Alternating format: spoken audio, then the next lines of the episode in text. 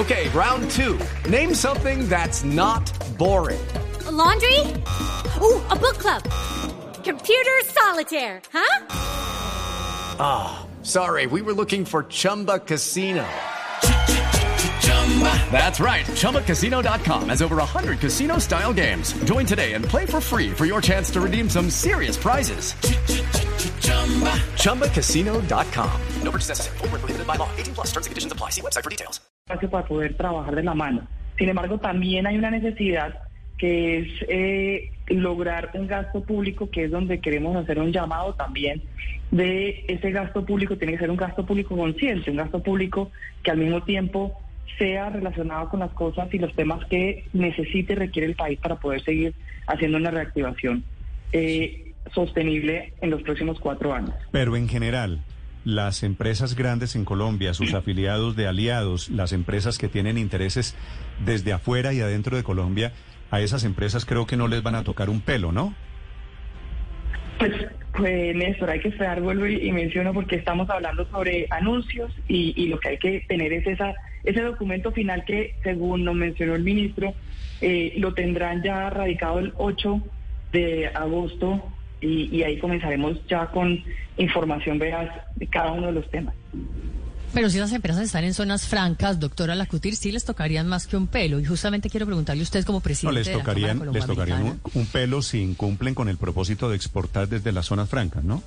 Claro, claro, pero ahí viene, por ejemplo, mi pregunta. Eh, estuve mirando, pues, compañías, por ejemplo, automotrices colombianas muy grandes, por ejemplo, no sé, Sofasa, Renault, vi que exportaba el 20%. El ministro Campo habló en estos micrófonos de exportar, tener un requisito mínimo de exportación del 40%.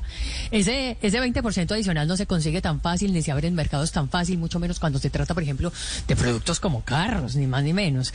Ustedes eh, le manifestaron preocupaciones alrededor de este tema al ministro y le dijeron, por ejemplo, que en Costa Rica las zonas francas pagan 0% de impuesto de renta, mientras que aquí en Colombia es del 15 y quien no exporta entonces una cuota mínima tendría que subirse al 35 de renta. Digo, conversarnos sobre esos temas en profundidad.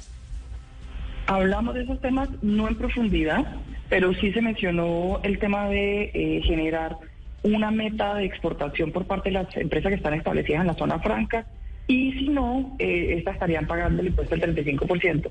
Hoy en día la zona franca paga un 20%, pero sin embargo, parte del ejercicio que se está desarrollando dentro de la zona franca es, un, es una herramienta de atracción de inversión que al mismo tiempo es importante seguirla construyendo y seguirla trabajando, porque hoy en día a nivel internacional son 145 países que cuentan con eh, estas zonas francas a nivel mundial, 74 países, 74% del mundo lo tiene. Y las zonas francas, pues obviamente, dentro de esto, si entran al territorio nacional, pagan el impuesto y pagan también el IVA que deben de, incurrir. Entonces, parte del ejercicio es, hoy en día ya se tiene un, un proceso que le da el beneficio para exportación, no para entrar al país si quieren vender a nivel nacional. Entonces, creo que también hay que mirar es cuáles van a ser esas herramientas que vamos a tener para la atracción de inversión que es tan necesaria para el país. y cómo no quitar una herramienta que ha generado muchos beneficios en generación de empleo. Sé que esto es un desarrollo, pero se habló en esa reunión, doctora Lacutir, de dos temas que también son cruciales para este gobierno. Le hablo de renegociación del TLC con Estados Unidos y de la posibilidad de que haya mayores estímulos para la producción agrícola en Colombia por encima de los importados. No hablamos de renegociar ni de revisar el acuerdo comercial y como usted sabe, es un punto bastante importante para nosotros desde la Cámara Colomboamericana, en el cual eh, creemos que hay las herramientas y los protocolos para poder hacer una actualización sin entrar en un proceso que puede ser bastante eh, difícil y al mismo tiempo puede terminar con una disminución de los beneficios que hoy en día tiene Colombia, que tiene un acuerdo comercial muy importante. En el tema agrícola sí hablamos del tema de cómo generar unos procesos productivos que generen mayor industrialización del país para lograr generar mayor competencia dentro de Colombia de las empresas para poder tener mayor productividad a nivel nacional y poder competir a nivel internacional. Sí, eso eso quiere decir que sí ven cercana la renegociación del TLC. No necesariamente, Néstor, porque dentro de los protocolos que se tienen hoy en día eh, se puede trabajar con Estados Unidos con temas de cooperación, con temas de transformación, con temas de tecnología. Eh, la comisión administradora tiene un espacio para poder lograr hacer todas estas acciones y efectivamente hay la posibilidad de entrar a actualizar el acuerdo comercial como ya se ha hecho en diferentes eh, capítulos, en vez de entrar a hacer una renegociación, porque la renegociación también hay que tener en cuenta que primero tiene que tener una aprobación por parte del Congreso de Estados Unidos para el gobierno entrar a renegociar. Y no necesariamente el Congreso de Estados Unidos está de acuerdo con el tema. Dos, al entrar a renegociar, se abren capítulos como son los temas laborales, que hoy en día tiene una comisión laboral en Colombia y que definitivamente es un tema muy importante para Colombia. Eh, también se abrirían otros temas que son necesarios para Estados Unidos, porque se aplica la cláusula de reciprocidad. Entonces yo creo que en eso tenemos que tener mucho cuidado, como bien dicen los americanos, eh, con lo que se pide. Porque de pronto se lo dan. Eh, de pronto le dan, pero también le piden. Eh, puede, puede resultar puede resultar peor el remedio que la enfermedad, por ejemplo, frente al tema de los trabajadores, si se, si se renegocian, por ejemplo, asuntos en los que los poderosos sindicatos de sectores de la economía estadounidense se meten en esa renegociación, por ejemplo. Sí, así es. De hecho, ya hay casos explícitos de la, del nuevo acuerdo que hicieron con México y con Canadá, donde ya hay unas solicitudes laborales y donde se estableció un mínimo eh, de muchos temas que por encima de muchos de muchas negociaciones que se tienen. Entonces yo creo que en eso sí hay que tener mucho cuidado. Es la doctora María Claudia Lacutir, es la presidenta de la Cámara Colombo-Americana, pero además presidenta de Aliadas, que es la reunión de 35 gremios y asociaciones en Colombia después de su reunión con el ministro de Hacienda. Doctora Lacutir, gracias y feliz día. Lo mismo para ustedes, muchas gracias. Felipe, con una aclaración, ya entiende usted, están pensando, o eso les dijo el ministro Campo, en un impuesto de 20%, no 35%, subirlo de 10 a 20 a ganancia ocasional. No, y se van a meter con todo. Fíjese que también se van a meter con las AFC, ¿no? Las cuentas, esas son lo que llaman los beneficios tributarios para los asalariados. Sí, le, van a sí, poner no, y para- la- específicamente para adquisición de, de, de vivienda, pero De vivienda. pues según dijo ella, lo van a limitar a 700 salarios mínimos, ¿no? Es que Felipe, eso, eso queda, va a quedar todo desmontado. Ahorro pensional, por ejemplo, esa plata que usted lleva al fondo de pensiones, que está exenta, eso le van a poner un límite, creo que va a ser cuatro Cuatro. millones de pesos mensuales, Sí, ¿no? eh, había dicho el director de la DIAN eh, aquí en Blue Radio que lo máximo que podía ser como re- renta exenta sería el 40% del total del sueldo, 40%. Hoy hoy la cifra es mucho mayor. la total. 40% de 10 millones de pesos. Sí, sí, Ahí están los exactamente. 4 millones de pesos. Pero si usted gana más, siguen siendo los mismos 4 millones de pesos. Es decir, al final Así de es. cuentas, el beneficio no excederá los 48 o 50 millones de pesos a platas de hoy. Son las 7 Listo, de la mañana, eh, 7 minutos. Me iba a decir de ganancia ocasional, Aurelio. Sí, Néstor, el tema de ganancia ocasional, ¿por qué se bajó del 33 al 10? Porque se había creado un mercado encubierto.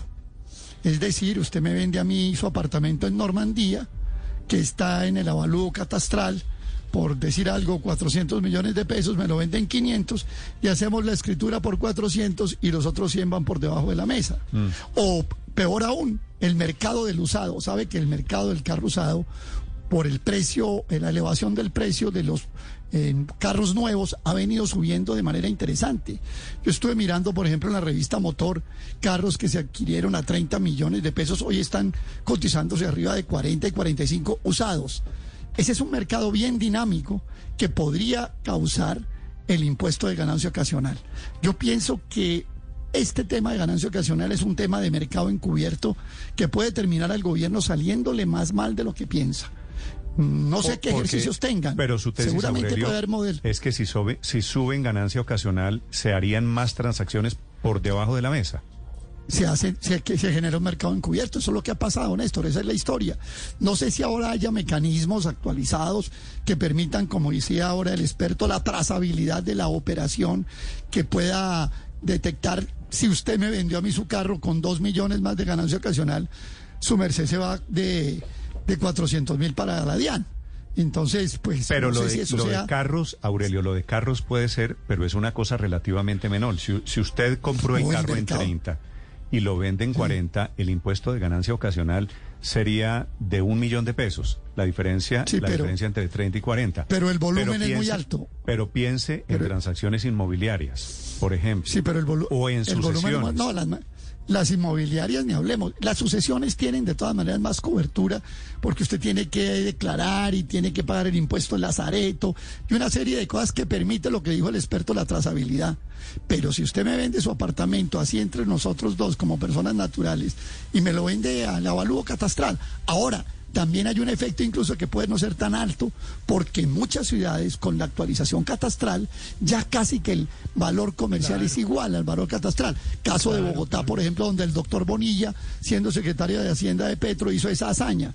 Entonces ahí también puede haber un efecto, un, un- impacto muy, muy bajo.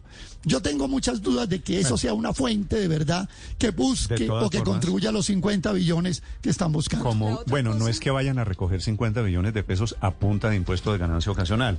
Sería uno de los muchos ingredientes de la nueva reforma tributaria. Néstor, pero adi- María adi- Consuelo. adicional a lo que a lo que plantea Aurelio está la sensación de que el ministro Campo lo que quiere es frenar la venta de inmuebles en Colombia y que la gente saque los capitales, porque en esa medida eh, pues también estarían siendo grabados, entonces tendrían que, que pagarlo así fuera en la en la declaración del año entrante, pero aumentar de, o sea, doblar lo que estaba establecido sin duda también se interpreta como un candado a la venta de los bienes que las personas tienen en Colombia por Pero si temor eso, María a que se haga si eso se dé una estampida. Si eso hipotéticamente va a pasar, pasa de aquí al primero de enero del año entrante, que es cuando entraría en vigencia la Es que el mensaje precisamente eh, lo que genera es el efecto contrario, es que la gente empiece a vender todo desde ya, si esa es la intención que tiene. Entonces a mí me parece que, que, que habría que medir ese impacto antes de, de subir esa tasa, a, sobre todo doblarla. Sí. Pero es que es que yo creo que la- el impuesto de ganancia ocasional, yo no, no tengo la cifra y no la encontré así rápidamente de cuánto representa del total de los ingresos eh, tributarios del Estado. Debe representar muy poquito, la verdad. Es un, es un ingreso, es un impuesto casi marginal, en primer lugar. En segundo lugar, yo creo que hay muchos de los temas en los cuales la gente podía estar obligada a pagar ganancia ocasional que han ido, que, que se han ido perdiendo. El más importante es el que acaba de mencionar Aurelio, la actualización de los avalúos catastrales. En, en una buena parte de las ciudades de Colombia el avalúo catastral está bastante actualizado, tan actualizado que incluso a veces vender un inmueble por el precio del avalúo catastral es difícil, eh, porque están prácticamente coincidentes el avalúo catastral y el avalúo y el avalúo comercial. En las zonas rurales hay una diferencia enorme, en esas sí hay una diferencia enorme. Una finca que se vende, qué sé yo, eh, pongámosle en mil millones de pesos, suele estar evaluada en 100 millones. Y ahí es donde vienen las mentiras y hagamos y digamos que fue por 200 y tal cosa. En la reforma tributaria anterior se intentó adoptar un correctivo para que la gente dijera la verdad, que Sí. era que el, el valor lo declaraban bajo juramento de que ese era el valor de la venta. Eh, si decían 200, ese era Pero, y si no, ¿usted se incurre en un delito de, se acuerda- de falsedad en documentos. ¿Usted se acuerda que antes el impuesto de ganancia ocasional, Felipe, eh, tal vez usted tiene la fecha, la, la eh, tarifa clara, el impuesto de ganancia ocasional en Colombia era de 30%. Lo Sí. bajaron a 35 10%. nos dijo Campo. Lo Sí. bajaron a 10%. ¿Usted sabe por qué? Pues porque la gente no declaraba lo, Lo que se que ganaba. Claro. Entonces Claro, dijeron- nadie, y esa fue Sí, pero la, Ba- bajamos el- la el tarifa, bajamos la tarifa otros. a cambio de que todo el mundo declare lo que se está ganando. Sí, pero todo eso ya es bastante menor, Néstor. En el caso de los carros hay un fenómeno y es que normalmente uno vende el carro por menos de lo que lo compró. Eh, no hay- normalmente no hay ganancia ocasional. En los últimos dos años ha habido una distorsión en la venta de lo- en la venta sí, en la venta de los vehículos usados que han subido de precio. Entiendo que por los temas de los problemas logísticos derivados de la guerra y de la pandemia y de mil cosas que no hay carros Nuevos. nuevos disponibles, pero normalmente usted pierde plata cuando compra un carro y pierde mucha, inclusive, o por lo menos perdía mucha. Por la Usted compraba un carro de además. 50 millones de pesos y a los cuatro años le valía 25. Ah, Eh, entonces la posibilidad de que ganara la posibilidad de que ganara eso- ganancia pero, ocasional ahí no hay. Realmente Aurelio este es un impuesto que afecta a las sucesiones. Claro que el tema de ganancia. No, a las sucesiones. Y a al la venta de inmuebles. Al, mercado inmobiliario. A todo. Sí, sí, sí, sin duda. Ah, al y incluso, incluso inmobiliario. también las indemnizaciones por seguros de vida, ¿no? Eh, artículo 303 del Estatuto Tributario. También los seguros de vida aquí salen a bailar. Efectivamente, la venta de activos fijos poseídos por más de dos ejemplo, años, la de utilidad vida. en la liquidación de sociedades, herencias, legados y donaciones y loterías, rifas, apuestas y similares. Todo eso cae en este paquete, pero quiero decirle otra cosa. María Consuelo, yo creo que tiene que estar muy bien dateada porque lo que acaba de decir es absolutamente cierto. Eh, yo he escuchado ya varios casos, no le puedo decir que son muchos, no tengo ni idea cuánto es el monto, pero varios casos, sí, por lo menos María Consuelo ha hablado con unas seis, siete, ocho personas que me han dicho que han comenzado a sacar plata eh, para Panamá y para Costa Rica, lo cual casi que es contraintuitivo, Néstor, entre otras cosas, porque dice usted, bueno, si salen dólares, uno tiende a pensar que los dólares se van a Estados Unidos, que es donde están subiendo las tasas de interés y están pagando mejores intereses por la plata y porque son dólares se van para Estados Unidos, pero no. Todas las, estas personas con las que yo he hablado me dicen, no, es hacia Panamá y hacia Costa Rica, en donde hay colombianos pues vendiendo acá sus casas y llevándose la plata afuera. Y, y- y Pero esto no lo, es lo- que, Paola. lo reitero con otra cosa, Paola, incluso el diario de no Financial es- Times. Eso no es por el impuesto a ganancia ocasional. No, pero, No, pero es por la el gente temor. empieza a moverse anticipadamente. No, en Sí. Costa Rica hay unos temor. que están hace rato. Así unos que Sí, están Aurelio, hace rato pero- en Costa no, Rica. yo pero sé- hay hay cinco y mucho yo sé que- flujo de capital. Aurelio, yo sé que, claro que en Costa Rica hay y en Panamá hay desde hace mucho ¿Y rato cuántos? y en Estados Unidos, por supuesto, también. ¿Y Lo que dice Paola es cierto. Hay gente que está sacando Pues plata sí, hay gente, por, por el hay gente cambio de de, todo. gobierno. Es decir, eso y también. hay otra es- que entra y hay otra que está entrando por ejemplo el nivel de inversión extranjera en el año 2022 es casi de los más altos de los últimos años entonces eso puedes decir que porque fulanita dijo en el T que iban a sacar la plata a la familia no yo yo creo que la la, la visión tributaria tiene que ser mucho más amplia No, Néstor. pero nadie este dijo tema de ganancia Aurelio. este tema de no ganancia es- no ocasional es Sí, el sí, sí. Sin es- caricaturizar no es aquí. la- este tema de ganancia ocasional sin caricaturizar. Aurelio. El punto es que en la medida en que aumenta el impuesto de ganancia ocasional, se, se esclaviza a la gente de sus propios inmuebles para que no los venda, Total. para que no se pueda ir. Eh, Así es, y la gente plata. aprovecha a moverse más rápido que lo que en la reforma tributaria por el Congreso. y Entonces dice, bueno, ma- movámonos porque si no después de pronto me toca pagar 35% por Es- vender esta casita aquí este- y ya no el 10% este- actual. Ojo por un lado, pero pero, ese- por el otro también le quiero decir que según el diario de Financial Times, que es tal vez el diario más prestigioso del planeta entero, está como nunca subiendo el número de colombianos que están buscando casas e inmuebles en Miami. Pues ahí hay un reporte, digo, no lo digo yo, lo dice el Financial Times. Se ha disparado a niveles que no se veían desde hace 20, Eso- 30 años. Y eso lo están registrando luego. Hay un fenómeno pasando chiva. y yo sí como la verdad Eso soy periodista y nunca me puedo quitar el sombrero. Yo cuando hablo con la gente así no nada más, pues casualmente iban siete y ocho que me dicen, sí, estamos sacando la platea para Panamá, para Costa Rica. pues Aurelio, digo, bueno, acá se está creo- presentando un fenómeno que es innegable. Yo no creo que sea de un juego de té, Colombianos un, un juego comprando- de canasta que le dijeron. Hay un fenómeno, por pero es supuesto, que está punto- pasando. ¿Será mayor o menor? Eso todavía no lo sabemos. ¿De qué tamaño es, es que ese mi punto no- mi punto no es ese. Señor. Mi punto no es ese, Néstor. A ver, eh, eso que colombianos se vayan a comprar eh, casas a Miami, finca raíz en Florida, eso no es ninguna chiva tampoco. O sea, ese extra no está, aunque lo diga el Financial Times, el más prestigioso según algunos. Pero lo que sí tiene, lo que sí es grave es que eso aporrea dificulta no a las señoras o señores que sacan la plata de Colombia, sino a la clase media colombiana en sus transacciones. Ese sí es el sector poblacional claramente afectado, porque como ese no puede salir corriendo para Costa Rica o Panamá, sino que tiene que vender su casita para buscar una mejor, ahí va a tener una ganancia Eso ocasional. Yo no estoy, yo no estoy pensando en los del té, que es una figura forma de decirlo. Estoy pensando es en el apartamento de Normandía, en el del señor que tiene el Nissan March 2018 y lo y quiere actualizarlo al 2022 Pero, Aurelio, y usted- entonces va, va a vender su carro usado y ahí va a tener Usted una que es economista ocasional. puede ver los dos fenómenos al tiempo, no son excluyentes. Puede mirar las dos cosas. Son las 7 de la mañana, 18 minutos. Néstor, si hay, Los acompañamos si hay algún Radio. tema- Álvaro, señor. El, el de la ganancia ocasional tiene otro tema que es ideológico, filosófico. Y Si algún tema diferencia a la derecha de la izquierda es el impuesto a las herencias.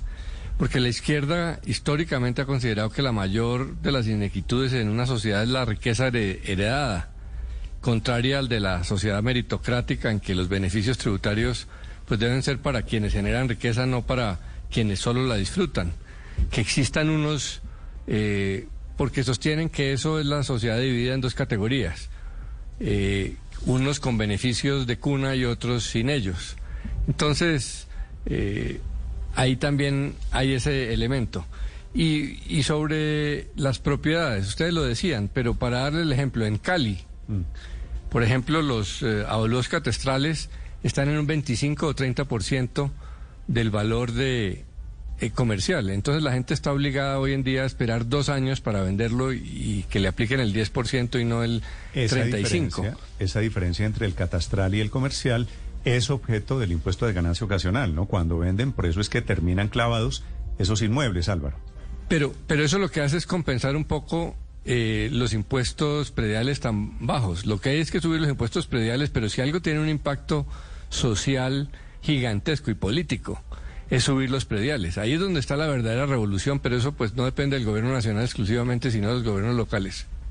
7 de la mañana, 19 minutos. La temperatura en Bogotá es de 13 grados centígrados. De momento, una mañana soleada. En segundo, les cuento los problemas que hay esta mañana en el transporte en Barranquilla.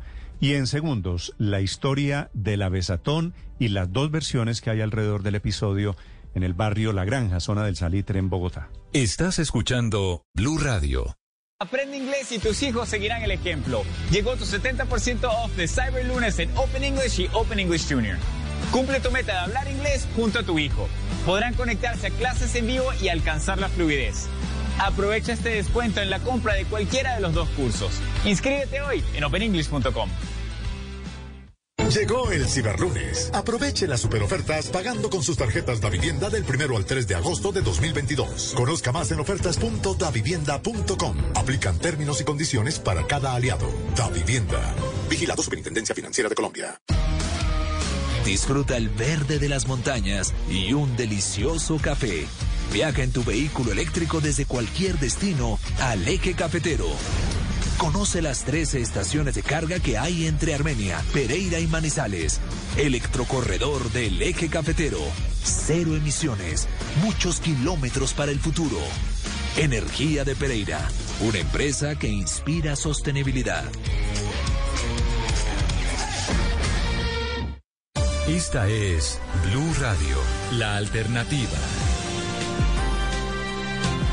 En el viaje de regreso, el Papa Francisco, después de estar en Canadá seis días, dice que es posible que su cuerpo necesite un descanso y que es posible, padre, no lo descarta, que dé un paso al Claro. costado. Eso lo interpretan todos los periodistas que iban en el avión, como que el Papa no descarta la posibilidad de No, y renunciar. es que cuando uno lo ve físicamente, cuando uno lo ve caminando, Está todos los problemas de rodilla, está muy golpeado. Y además es que es normal que las personas se jubilen. Lo que pasa es que como nosotros tenemos unos cargos vitalicios, ese es el problema. Ahora, yo lo que no creo es que sea antes de la muerte de Benedicto XVI. Porque tú te imaginas la situación de tres papas, dos eméritos y uno en ejercicio. Bueno, pues el Papa abre la polémica, pero esta mañana, padre, el Papa Francisco, el Vaticano están anunciando otro viaje, será a Kazajistán el próximo mes de septiembre. Es decir, el Papa está golpeado físicamente, pero sigue haciendo planes desde Europa. Enrique Rodríguez. 85 años de edad tiene el Papa Francisco, Jorge Mario Bergoglio, ese es el dato principal y es verdad que en este viaje en Canadá se le ha visto básicamente moverse en silla de ruedas. El Papa puede caminar, no tiene problemas de movilidad, pero lo que tiene problemas es para permanecer, como es lógico, por otro lado, en una persona de esa edad, de su edad, para permanecer largas temporadas o largos periodos de tiempo de pie. Como bien decías, Néstor, se acaba de confirmar hace unos minutos que el Papa va a visitar del 13 al 15 de septiembre Kazajistán, una antigua república soviética, para participar en un congreso sobre el diálogo entre las religiones en Nur-Sultán, la capital de ese país. Eso contrasta con lo que ha dicho el Papa en las últimas horas. A la vuelta de ese viaje de Canadá, de todo lo que se habló en ese viaje, lo que más ha llamado la atención son evidentemente estas palabras del Papa, en italiano, pero se entienden perfectamente, perfectamente sobre la posibilidad o sobre las dificultades que tiene para seguir el ritmo. Non credo che possa andare con lo stesso ritmo dei viaggi di prima, no? E credo che alla mia età e con, questo, con questa limitazione devo risparmiare un po' per poter servire la Chiesa Tiene que hacer una pausa, tiene que ir con algo menos de ritmo para poder dedicarse también a sus otras labores, las labores de pastor de la iglesia. Decía que con, con su edad y con esas limitaciones tenía que guardar un poco de fuerza. Recordemos, 85 años tiene el Papa Francisco, pero de lo que más se está comentando es la segunda parte de estas declaraciones, cuando hablaba de nuevo sobre la posibilidad de que se produjese un cambio en la silla al frente del Vaticano. O nel contrario pensare la possibilità di farmi da parte, no? Questo con tutta onestà no? non è una, una catastrofe, no? Eh, si può cambiare Papa, eh? si può cambiare, non c'è problema. No hay problema, no hay problema, se puede cambiar de papa y lo decía hasta en dos ocasiones, no es un problema y eso seguramente es lo que más se está comentando en las últimas horas. Insistimos, el papa se le oye como una persona de su edad o, o la edad que tiene, pero perfectamente capaz y no tiene ningún tipo de problemas que no sean más allá de los físicos, pero evidentemente esto vuelve a poner sobre la mesa ese asunto, si el papa estará pensando, estará contemplando la posibilidad de abandonar su puesto y hacer como hizo en el año 2013 su predecesor en el cargo Benedicto XVI, quien renunció precisamente ese año también a los 85 años de edad, la edad que tiene ahora mismo el Papa Francisco. Mientras tanto, insistimos lo que decimos al inicio, se acaba de anunciar un nuevo viaje y la agenda del Santo Padre parece algo capitidisminuida, pero evidentemente va a seguir teniendo agenda. ¿Hasta cuándo? Eso no lo sabemos, Néstor. Gracias. Enrique, una pregunta. ¿Cuántos años tiene Benedicto? Uy, esa buena pregunta. Pero de- 95. No, 95. 95, uno 95 Claro, y el otro perdón, 85. es- Su es verdad, tesis, hace padre- 10 años, Néstor. ¿Cómo? Que claro, que fue, fue, es que no había echado la cuenta, fue, fue evidentemente hace 10 años, o sea que tiene 95 años. Sí. Su tesis padre es que el, el Papa Francisco renunciaría solamente Después de muerto cuando, Benedicto. cuando muera Sí, Benedicto. yo creo que sí, porque para es que- no, para no someter a la iglesia a la figura de tres, Tres papas. papas. dos eméritos y uno en funciones. Eso sería realmente. Date cuenta que esa es Nunca, una figura. nunca habíamos tenido ni dos, Ni dos. menos tres. Bueno, es que el último papa que había renunciado es el Papa Gregorio XII, seis si- hace seis siglos antes. Sí, fue el último papa que renunció, Gregorio XII. Después de él, Benedicto Pero usted ve, XVI. usted ve la expresión del Papa, Farmida aparte, que no sería nada extraordinario. Sí, no sería Pues, un- Si yo renuncio, eligen otro Papa, dice. el Claro, Papa y, y es que tenemos que pensar así, porque es que ya estos cargos tienen que dejar de ser vitalicios, Néstor, porque imagínate, si el Papa Benedicto XVI no hubiera renunciado, estaría gobernando la iglesia hoy con 95 años. ¿Y cuál es el problema de gobernar la iglesia? Todos, 95? todos los problemas. Uno a los 95 años no está todo lo lúcido que debiera estar. ¿Cómo duran, no? Sí, además. Duran eso más que un bombril. Siete de la mañana, 26 minutos, hablando de viajes. Atención, la presidenta de la Cámara de Representantes, Nancy Pelosi, está a punto de anunciar su viaje a Taiwán, que ha sido el motivo de choques diplomáticos entre Estados Unidos y la China. Desde Washington, Carlos Arturo Albino.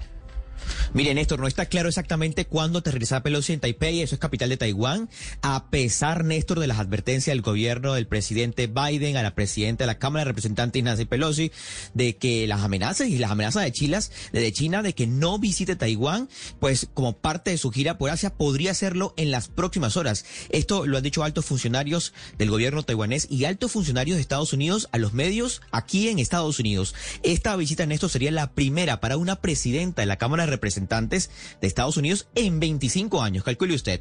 No está actualmente en el itinerario público de Pelosi y llega un momento, Néstor, en que las relaciones entre Estados Unidos y la China están en un punto muy, pero muy bajo. El Departamento de Defensa, Néstor, aquí en los Estados Unidos está trabajando las 24 horas para monitorear cualquier movimiento chino en la región y asegurar un plan para mantenerla a salvo. La presidenta de la Cámara de Representantes, la demócrata Nancy Pelosi, inició hoy, Néstor, una gira por Asia marcada por un secretismo de su itinerario, porque si va o no va a Taiwán. Por lo tanto, lo que sí se conoce que es público es el comunicado de China. Dice, si la presidenta de la Cámara de Representantes, Nancy Pelosi, visita Taiwán, China tomará contramedidas firmes y decisivas para defender su soberanía e integridad territorial, dijo China, Néstor. Pero es que recordemos que China considera a Taiwán como una de sus provincias que aún no ha conseguido reunificar en el resto de su territorio desde el final de la guerra civil.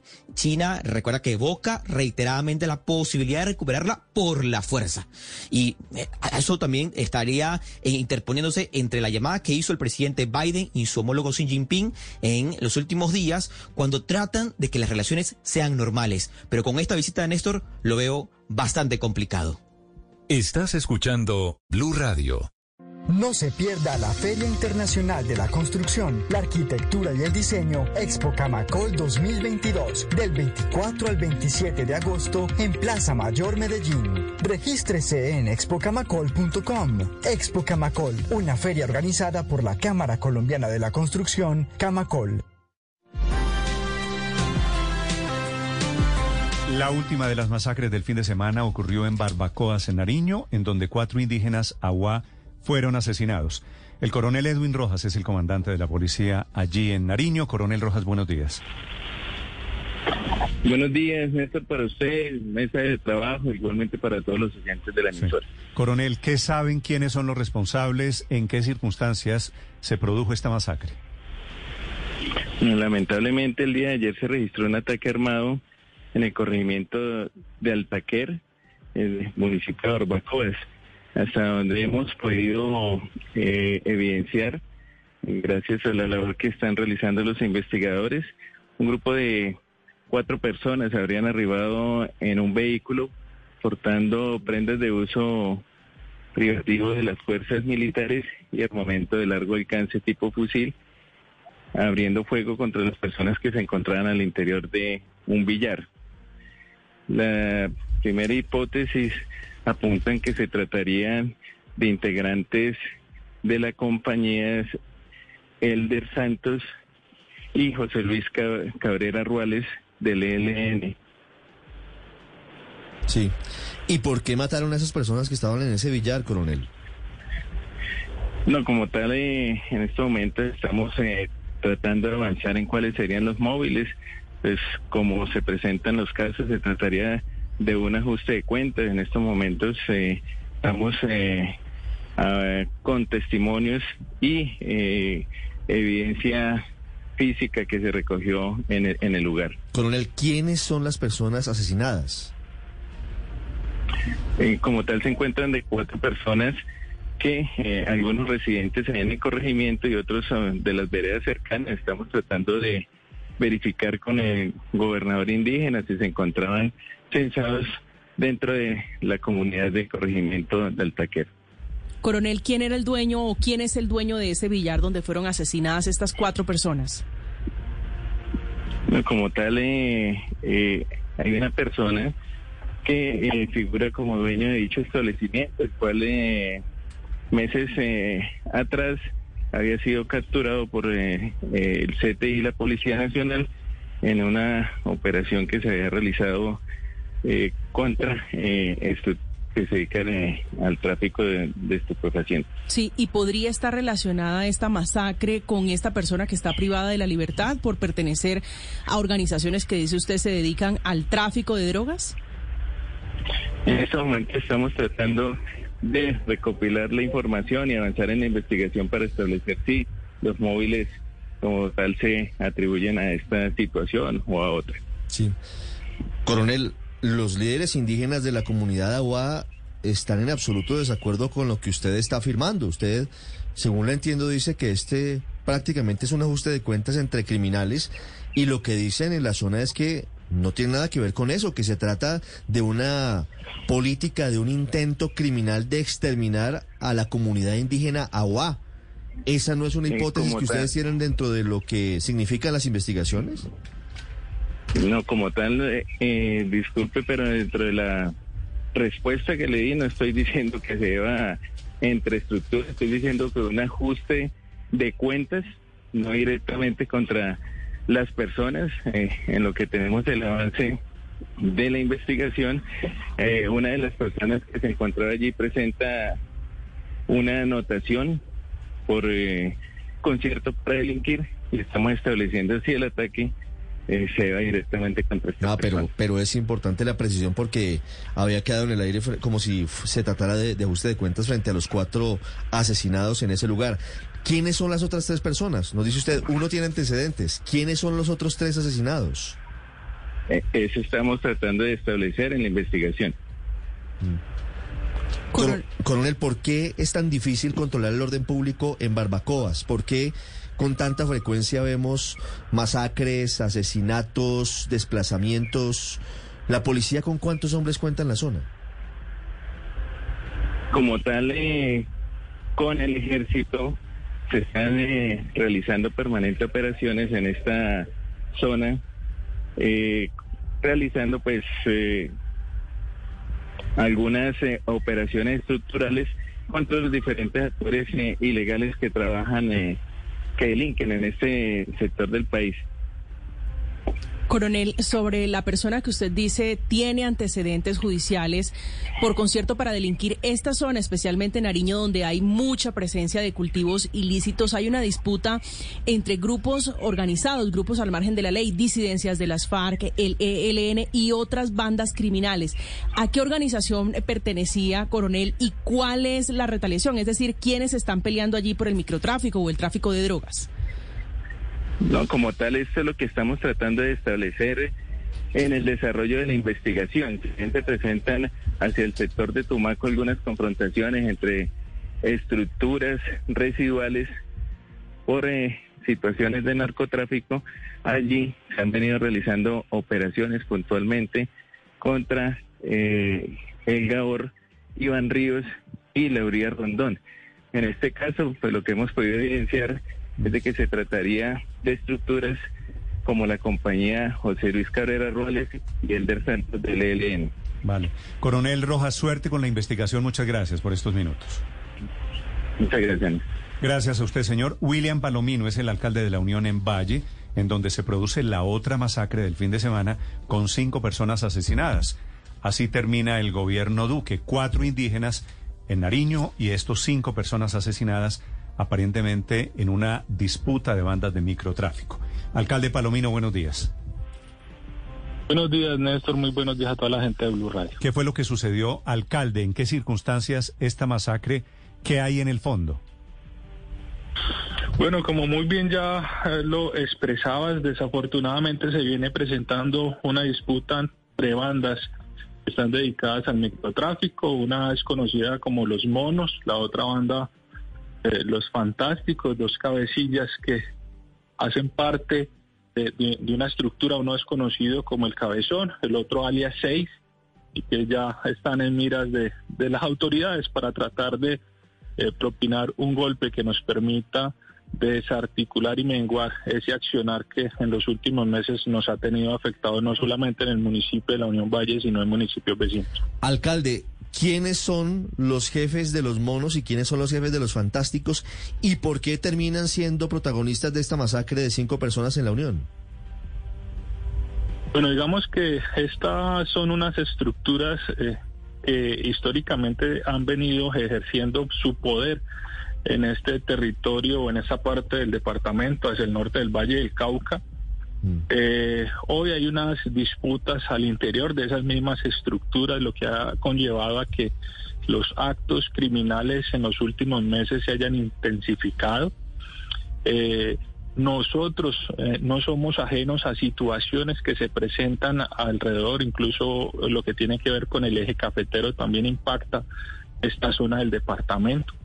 Ayer que se llevó a cabo el Consejo de Seguridad previo al que vamos a tener hoy en horas de la tarde, pues hablábamos con el brigadier general Pablo Ruiz y le expresábamos esa, esa situación donde ellos obviamente eh, con base a las labores de inteligencia son conscientes de que hay que seguir trabajando arduamente para golpear estas estructuras en aras de que eh, recuperemos la seguridad y la tranquilidad en nuestro municipio. ¿A quién obedecen esas estructuras? Usted dice que pueden tener vínculos con el eje cafetero tendrían que ver, por ejemplo, con la banda de la cordillera de Dos Quebradas, con Arias Macaco, o quiénes son los que mandan a los monos y a los fantásticos que son responsables de la violencia en la Unión?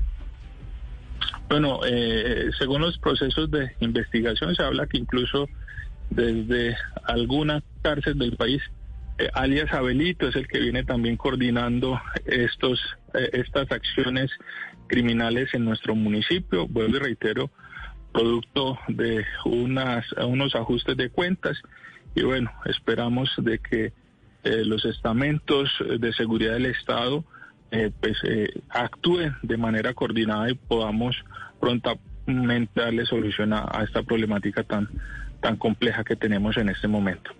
Alcalde, ¿las víctimas tenían anotaciones o antecedentes penales?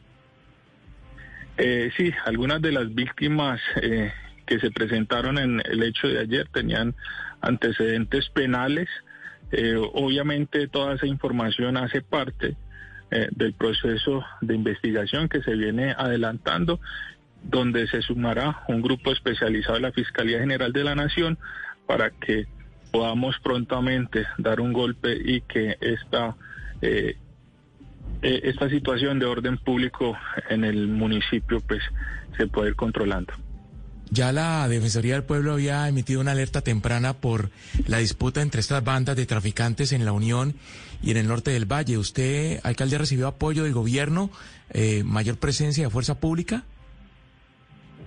Bueno, eh, digamos que semanas atrás cuando se presentó un hecho violento también aquí en el municipio, eh, se coordinó eh, tener un tercer cuadrante eh, aquí en, el territorio. Desafortunadamente, por la situación de déficit de unidades, pues no había podido funcionar de la mejor manera. Nosotros actualmente tenemos dos cuadrantes, es decir, cuatro efectivos para que puedan controlar alrededor de 40 mil habitantes.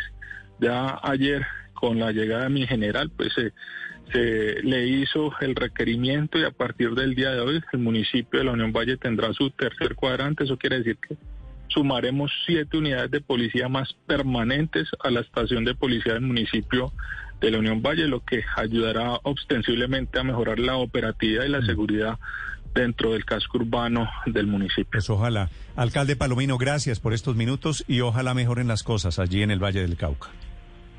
Bueno, señor, muchísimas gracias. Feliz día a todos y, y, un saludo a la gente de la Unión. ¿Cuál es el gentilicio de la gente de la Unión, alcalde?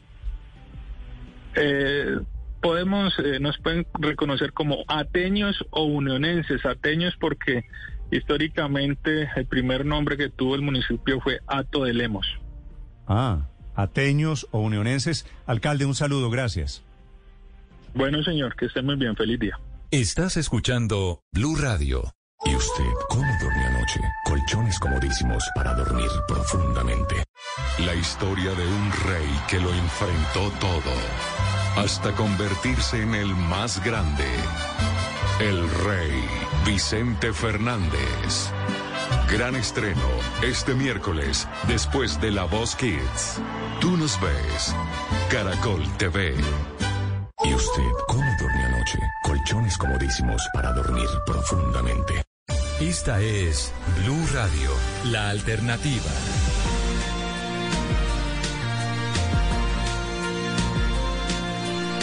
Siete de la mañana, 41 minutos. Felipe está diciendo la señora de Bogotá, la de ayer, la que origina todo este movimiento de protesta del besatón, que Sí. es que a ella la agredieron y que los señores, los, la pareja que origina todo esto, estaba en conductas inapropiadas. Esta es la defensa de la señora del palo.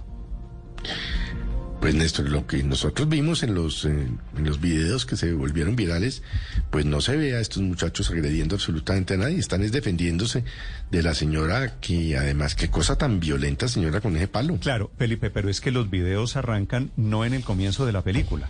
Es decir, la película había arrancado algo a momentos antes. No sabemos qué es lo que origina, porque hay dos versiones. La de ella, que es que los, los dos jóvenes, los eh, muchachos, los jóvenes homosexuales, se estaban tocando inapropiadamente en un parque público. La de ellos es que ellos estaban dando un beso y que reciben el ataque de esa comunidad muy marcada, pues la intolerancia y por la homofobia.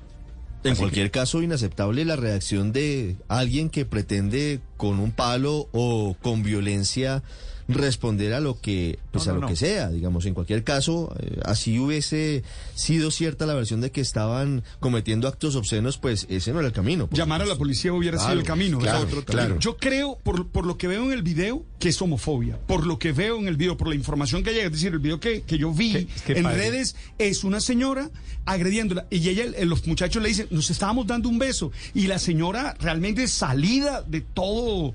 eh, De todo control, lo- los agrede, Lo los que- golpea. Entonces, a mí particularmente así me suena homofobia. Tenemos, no sé padre, que haya más. Tenemos un problema. ¿Cuál? Y es que la señora, los señores del barrio, Felipe, dicen que hay video de cómo se estaban tocando. ¿Ya, ya, está, ¿Ya fue publicado? No, no, déjeme le digo.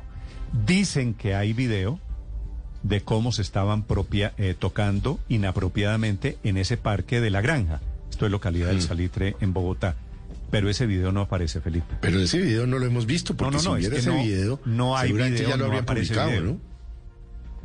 Sí, pero si existiera ya lo habrían publicado, Néstor. Fe- sí Felipe, y ahí uno tiene que hacer un juicio es de lo que ve, no de lo que no, lo que no ha visto. Claro, claro, claro. Y, y yo sí creo que es un caso de intolerancia y de homofobia, eh, pues inadmisible, irreprochable desde todo punto de vista, Néstor, porque pues eh, no solo vimos a la señora del palo, sino a varias señoras, y luego se metió como un mesero también, a ver cómo les daban la jeta, en fin, eh, inadmisible. A ver cómo No, les, les pegaba, Felipe. No, pues claro. No les daba. Pues es que la señora del palo a mí me pareció una cosa demencial. ¿Sabe cómo se diría en la costa? El, el señor que está vestido como mesero le metió un empeñón, un empellón, un empellón a, a- a- a los muchachos. Sí. Padre, ahora, eh, desde la comunidad allí me han escrito esta mañana a pedir que cuente las dos caras de la moneda. Lo que pasa es que alguien aquí cometió un error que es el que origina todo, que termina con la besatón. La besatón fue Felipe al final muy Sí. simbólica porque llegan cerca de 400, 500 personas de la comunidad gay en Bogotá a ser solidarios con lo que parece ser un acto de homofobia. Pero, pero además, Néstor, las agresiones no terminaron antes de la besatón. Durante la besatón, a las personas que estaban ahí, y se lo digo porque un amigo mío estaba ahí, eh, les tiraban huevos eh, sentados en el parque, o sea, seguían las agresiones. Fue, fue prácticamente una batalla de, de estas personas intolerantes contra los que se estaban manifestando pacíficamente. Me da la impresión, Felipe, esto es como si estuviéramos viviendo todavía en el siglo XIX, ¿no? Que sor- ser homosexual o un beso de una pareja homosexual se mira diferente a un beso entre un hombre y una mujer. Y hay gente que le parece que un beso entre dos hombres, entre dos mujeres, es una provocación como si no hubiésemos recorrido ya ese camino. Sí, pues a- habría que hacer la pregunta obvia, y digo obvia porque pues es obvia. ¿Habrían reaccionado igual si hubiera sido una pareja heterosexual? Obviamente no, Felipe. Claro que no. Ahí está, Sí, entonces mire, sí es Además, ¿qué- homofobia. qué No, no, problema hay yo en también darse un beso? O sea, si usted ve a un hombre y a una mujer dándose un beso, es que usted mm, pasa por el lado y ni siquiera voltea a mirar. Si ve a dos hombres dándose un beso, ahí es cuando comienza el asunto a ponerse diferente. Y eso fue, esta es la versión de ellos, repito, aquí hay dos versiones. Eh, Solo que una versión tiene video y la otra versión no tiene video. Entonces, por eso uno se queda no, la, con lo que uno agresión, ve. no, la agresión padre es terrible. En eso, Sí, en eso estamos de acuerdo. y, y nada la puede justificar. Con todo el respeto por la señora, yo puedo entender cualquier molestia, pero nada puede justificar la manera como reaccionó. Es que estaba fuera de los cabales. Felipe, ¿usted cree que todavía somos un país homofóbico? Sí. Pero no le quepa la menor duda, Néstor, es que, eh, por ejemplo, yo de los cientos de, insultos que recibo en Twitter, el 99% empiezan por viejo marica. Entonces, ¿le cabe a usted alguna duda? Seguimos siendo un país homofóbico. Sí, Felipe, algunas personas que estuvieron allí ayer en la tarde, en ese mismo parque, me dicen que el tratamiento y la reacción es realmente reprochable. Al final de cuentas, eh, un homose- la diferencia entre un beso de un heterosexual y un homosexual es que en ningún caso deberíamos importar o debería importarnos Sí. qué hace esa pareja. Los gest- no, los gestos de Debajo- amor. debajo de Lo que pasa es que nos hemos acostumbrado tanto a la violencia. Mire, yo, yo le voy a poner una cosa que me tiene escandalizado. Eh, en Tunja, un señor, un tipo, le metió una cacheta y una trompada a una niña de dos años, que parece ser su hijastra, la estrelló contra la mesa, Mm. y las personas, la señora que estaba viendo, no dijo nada. Porque es que estamos acostumbrados a la violencia, estamos acostumbrados a esas manifestaciones. Pero un beso ocasiona todo esto. A mí me parece que eso muestra que estamos locos. Sí. Padre, desafortunadamente debo decirle que este tema, este tema de cómo vemos a parejas homosexuales, no le va a gustar lo que le voy a decir, está muy mediado por la iglesia. No, por la religión. No, por no, la iglesia. No, no, no, por la iglesia. no. No, porque es que no solo es la iglesia católica, es la iglesia. No, o por las iglesias. Ok. Por, Quiere- la- por una mala lectura de la Biblia. Usted no sabe la cantidad de gente, Felipe, que me está escribiendo en este momento, regañándome, regañándolo a usted, padre. Mm, lo sé. Felipe, regañándolo a usted, porque dicen que esto es una mala interpretación. Le leo eh, el mensaje de un señor Medina, cualquiera. Aceptado, sí. palabra del Señor dice que a lo malo llamarán bueno y a lo bueno malo. O sea que ustedes, los de Blue Radio, dicen que es normal dos, dos hombres bes- besándose delante de los niños. Señor Sí. Medina, sí, a mí me parece Mm. que debería ser normal dos hombres. No me interesa. Cualquier gesto de amor es normal. Es que no me interesa si un hombre besa a un hombre o si un hombre besa a una mujer. Eso no me parece que lo haga bueno o malo. Y me parece que esto es, Padre Linero, lo que pasa cuando llevamos al tema de las pasiones, al tema de los fanatismos.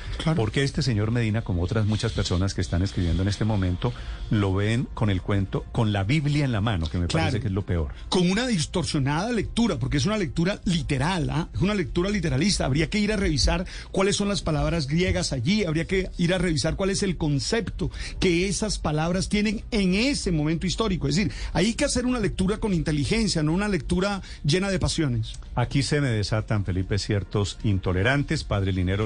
No. Lo, lo más bajito que le están diciendo es hereje. Ah, eh, bueno, eso es un piropo. Los maricones de Blue Radio, ¿qué, Ah, más, bueno. se, qué más se puede esperar del... Bueno, no sigo con las ofensas, Felipe, porque No. aquí esto desata, o sea, una besatón, una agresión a una pareja por ser homosexual desata todo este tema y comienzan a relacionar, Felipe, homosexualismo. Y a usted le cabe la menor duda viendo esos... eh, De que somos... Insultos, o como usted lo quiera llamar. De que somos homofóbicos, no, no. ¿De que somos homofóbicos? No, no, Felipe, lo sé, lo sé. Es Sabiendo que la le digo, a homofobia mí- a mí, siempre pues, mí- comienza con miedo a- a la- al homosexual que se tiene dentro. Tenga la certeza que la homofobia no es más que eso. La homofobia es miedo a las tentas, a las, a los, a lo que tienen por dentro algunas personas. Pero no creo, padre, que toda la gente que esté escribiendo... Yo sí creo. Sí, psicológicamente sí. O con sea, todo el cariño y el respeto. ¿Usted cree que todas Sí, estas señor. personas que Tienen por allá algo. diciendo- ¿En serio? En serio. La coincido psicología lo dice. plenamente con coincido plenamente con usted, padre. Yo creo que no todos, por supuesto, porque generalizar es una barbaridad, pero entre más homofóbicos, más gays. Ah, Felipe, no sé. Pero eso ¿no? termina también siendo discriminatorio y termina siendo... Y probablemente más religiosos, pues y el, pre- el problema de la religión, entre otras cosas, pues es muy contradictorio todo porque no dijo Cristo, amaos los unos a los otros, Total. o dijo las mujeres a los hombres y los hombres a las Padre, mujeres. padre. Le hago, le hago una pregunta. Usted no solo fue cura, sino que se ha dedicado a estudiar, sigue No, estudiando. sí, sigo estudiando, estoy escribiendo eso. Sigue estudiando la Biblia.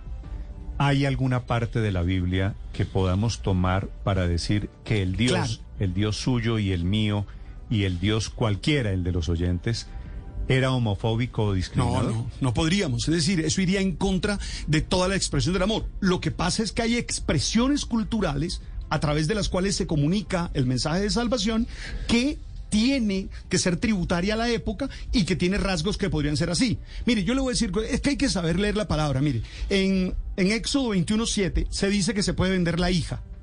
Nadie hoy, nadie hoy aceptaría eso literalmente. Pues así como hay esas expresiones, las hay en Levítico contra el hombre que lleva a la que se acuesta con otro hombre o en Corintios hay expresiones esas, pero hay que saberlas interpretar en contextos, hay que ver cuáles son los términos griegos, qué concepto hay. Mire, el concepto de homosexualidad es un concepto muy nuevo. Cuando la Biblia se refiere, Como, como nuevo. Claro, no, no pertenece a la antigüedad, en la antigüedad Pero se- en la antigüedad, ¿cómo que no había homosexuales? no, había otro, eh, no el concepto como tal, había otro tipo de afirmaciones. Mire, por ejemplo, que había, mi- piensa en los griegos, usted que conoce eh, filosofía griega, piensa en todas las manifestaciones que había en la y filosofía. había homosexuales. ¿Cómo? ¿Y se, y se revisaban así como homosexuales? ¿Se les rechazaba así? ¿O eran unas prácticas que tenían otro tipo de comprensión? Esa es la pregunta. 7 de la mañana, 52 minutos. El episodio Felipe de la Besatón termina alborotando estas sensibilidades. Me escribe Manuel Teodoro, Felipe, el hombre de séptimo día, y me dice que este domingo vienen con un especial sobre la homofobia en Colombia. Así que le recomiendo que esté pendiente porque me dice él sobre lo que significa ser gay en Colombia. Yo creo que va a ser un especial periodístico muy interesante para medir esto. Un termómetro es lo que sucedió el día de ayer.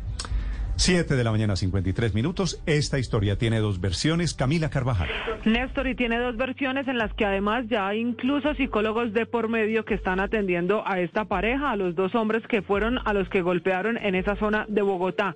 Ellos han insistido que lo único que estaban haciendo en ese parque era darse un beso, otra cosa, dicen quienes habitan alrededor de esa calle 49, número 6905, el parque donde se registró este ataque. Quien ha hablado y ha contado su versión sobre lo ocurrido es Jorge Esteban Farías uno de los hombres a quien atacan con palos dos, tres mujeres cuando dice él se estaba dando un beso con su pareja. Escuchemos. Todos los días lo sacamos. Se van de aquí. ¿Por qué me pega? ¿Por qué me pega? ¿Por qué me pega? Y simplemente nos dimos un beso normal. No fue nada obsceno, no fue nada fuera de lo común. Que si otra pareja, una pareja heterosexual lo hubiera hecho, nadie hubiera dicho absolutamente nada. En medio, Néstor, de la indignación y del rechazo, sobre todo de la comunidad LGTBIQ, están eh, diciendo quienes viven en esa zona de Bogotá que varias veces a estos jóvenes ya los habían sacado. María Gladys Balbuena y Joana Sánchez son dos de las mujeres que se ven en los videos en redes sociales. Ella, María Gladys Balbuena, que es la primera que usted va a escuchar a continuación, es quien tiene el palo en la mano y ha explicado lo que ocurrió esta mañana en el Parque de Bogotá cuando de pronto miré y estaban eh, besándose y tenían las manos en las partes genitales y entonces yo les dije, niños, ¿ustedes por qué hacen eso? La indignación y la ira de nosotros fue la agresividad y la grosería de estos chicos porque realmente vinieron al parque y prácticamente fue encima de los niños.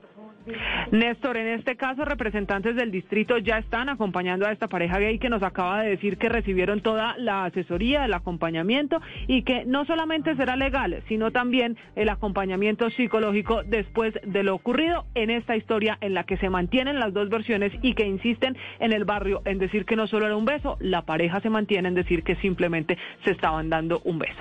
Camila, gracias. Sí, lo que pasa es que un beso, Felipe, Nuevamente, un beso entre dos homosexuales parece diferente a un beso entre un hombre y una mujer.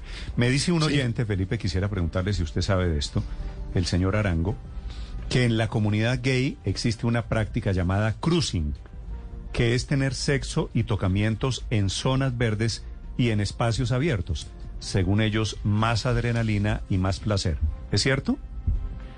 Pues Néstor, yo no soy experto en el tema, pero entiendo que, por ejemplo, hay unos sitios en, en, todas las ciudades, creo, en donde efectivamente eh, se esconden allá en los parques y hacen la cosa para tener relaciones sexuales, inclusive con el que se encuentran, ni siquiera son sus parejas estables. Pero esto no tiene nada que ver con esta pareja, nada. Eso es otra cosa, eso es una práctica distinta, eh, en fin, nada que ver con esta pareja de muchachos. Pero si esa práctica existe, Felipe, si eso fue lo que pasó y así sea 1% de posibilidades, eso no está bien, ¿verdad? No, pues no está bien, Néstor. O sea, pero es que yo no creo que bueno, no sé, es que vuelvo le digo, es que no tenemos sino una parte de la historia. Sí. No, no, no, no tenemos, el resto de la tenemos las dos partes, dos caras de la moneda, pero solamente una documentada, que es la señora de la agresión, la señora de los palos. Pero mire, la, la, indecencia, si, si se trata de indecencia, la indecencia no tiene género.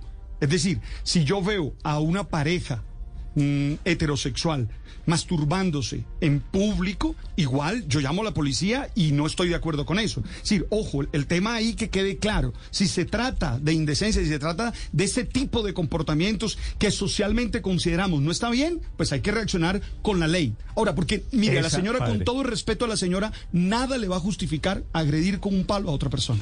Nada. pero con todo el cariño por la señora y respeto esa me parece, Padre, me parece que es una buena conclusión que, que la decencia no tiene género. La decencia no es un asunto ni de homosexuales ni de heterosexuales.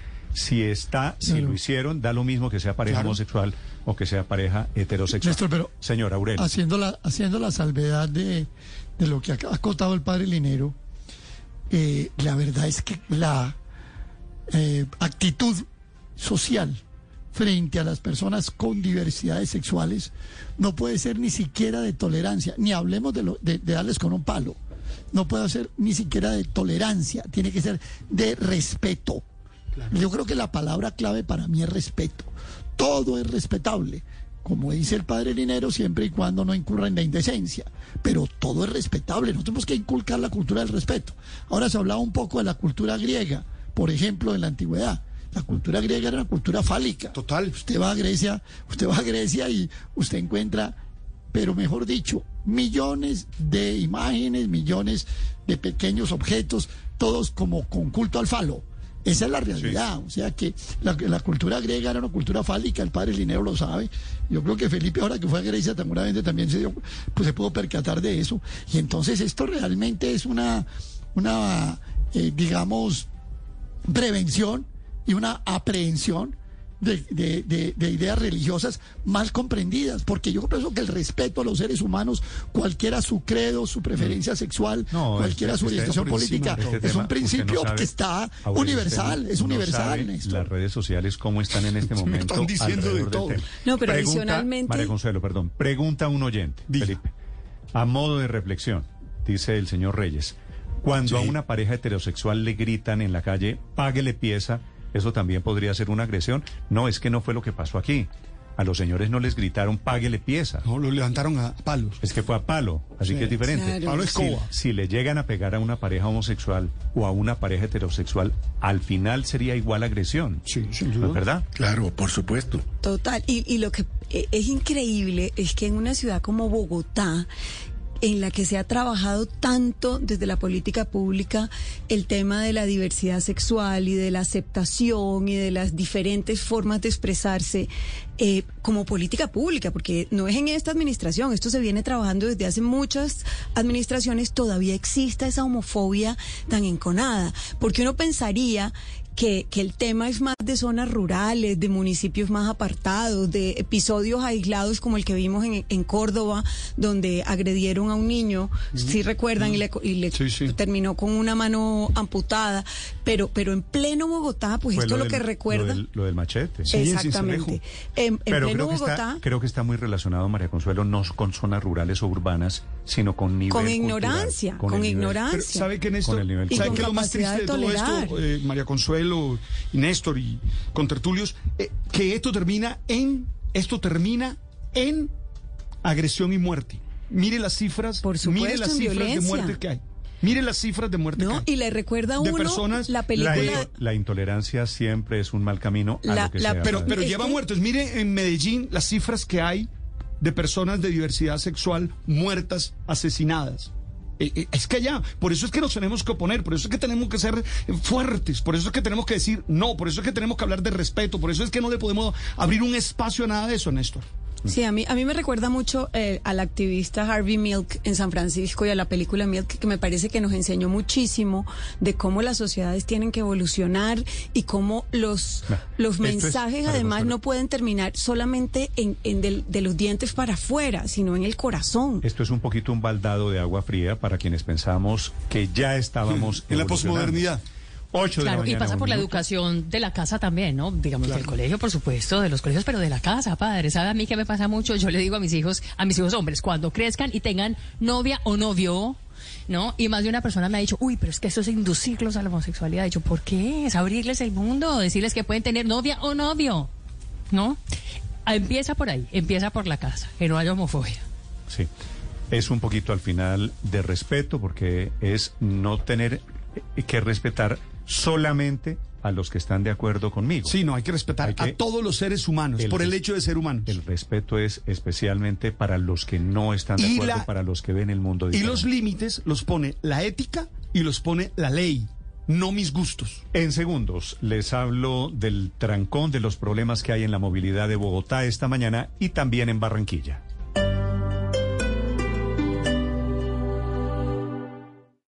Esta es Blue Radio.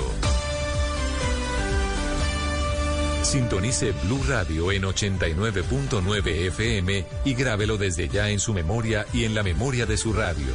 Blue Radio, la alternativa.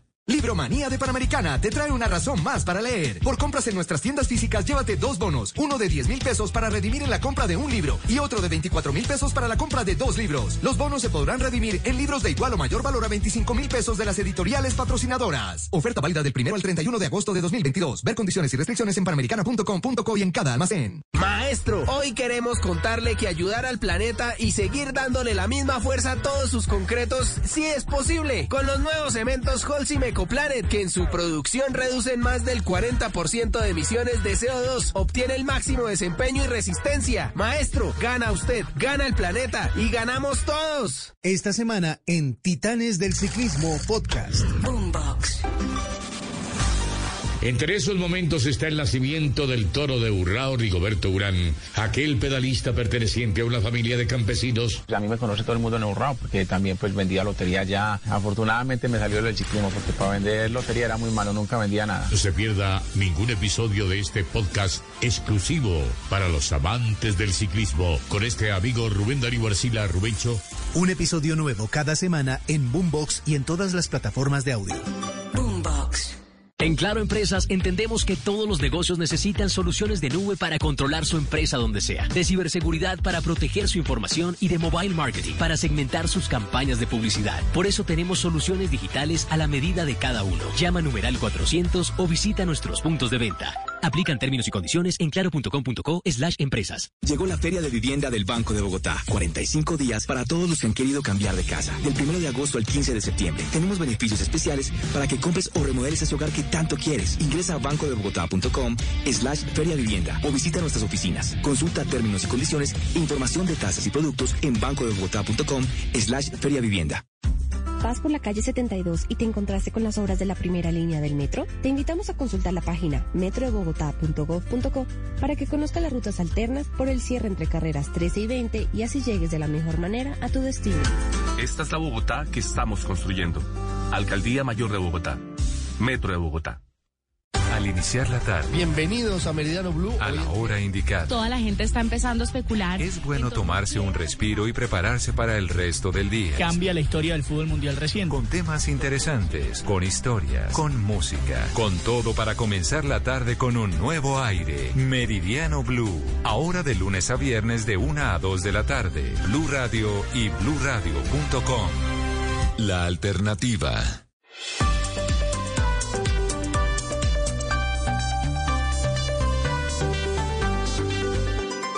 Estás escuchando Blue Radio y bluradio.com.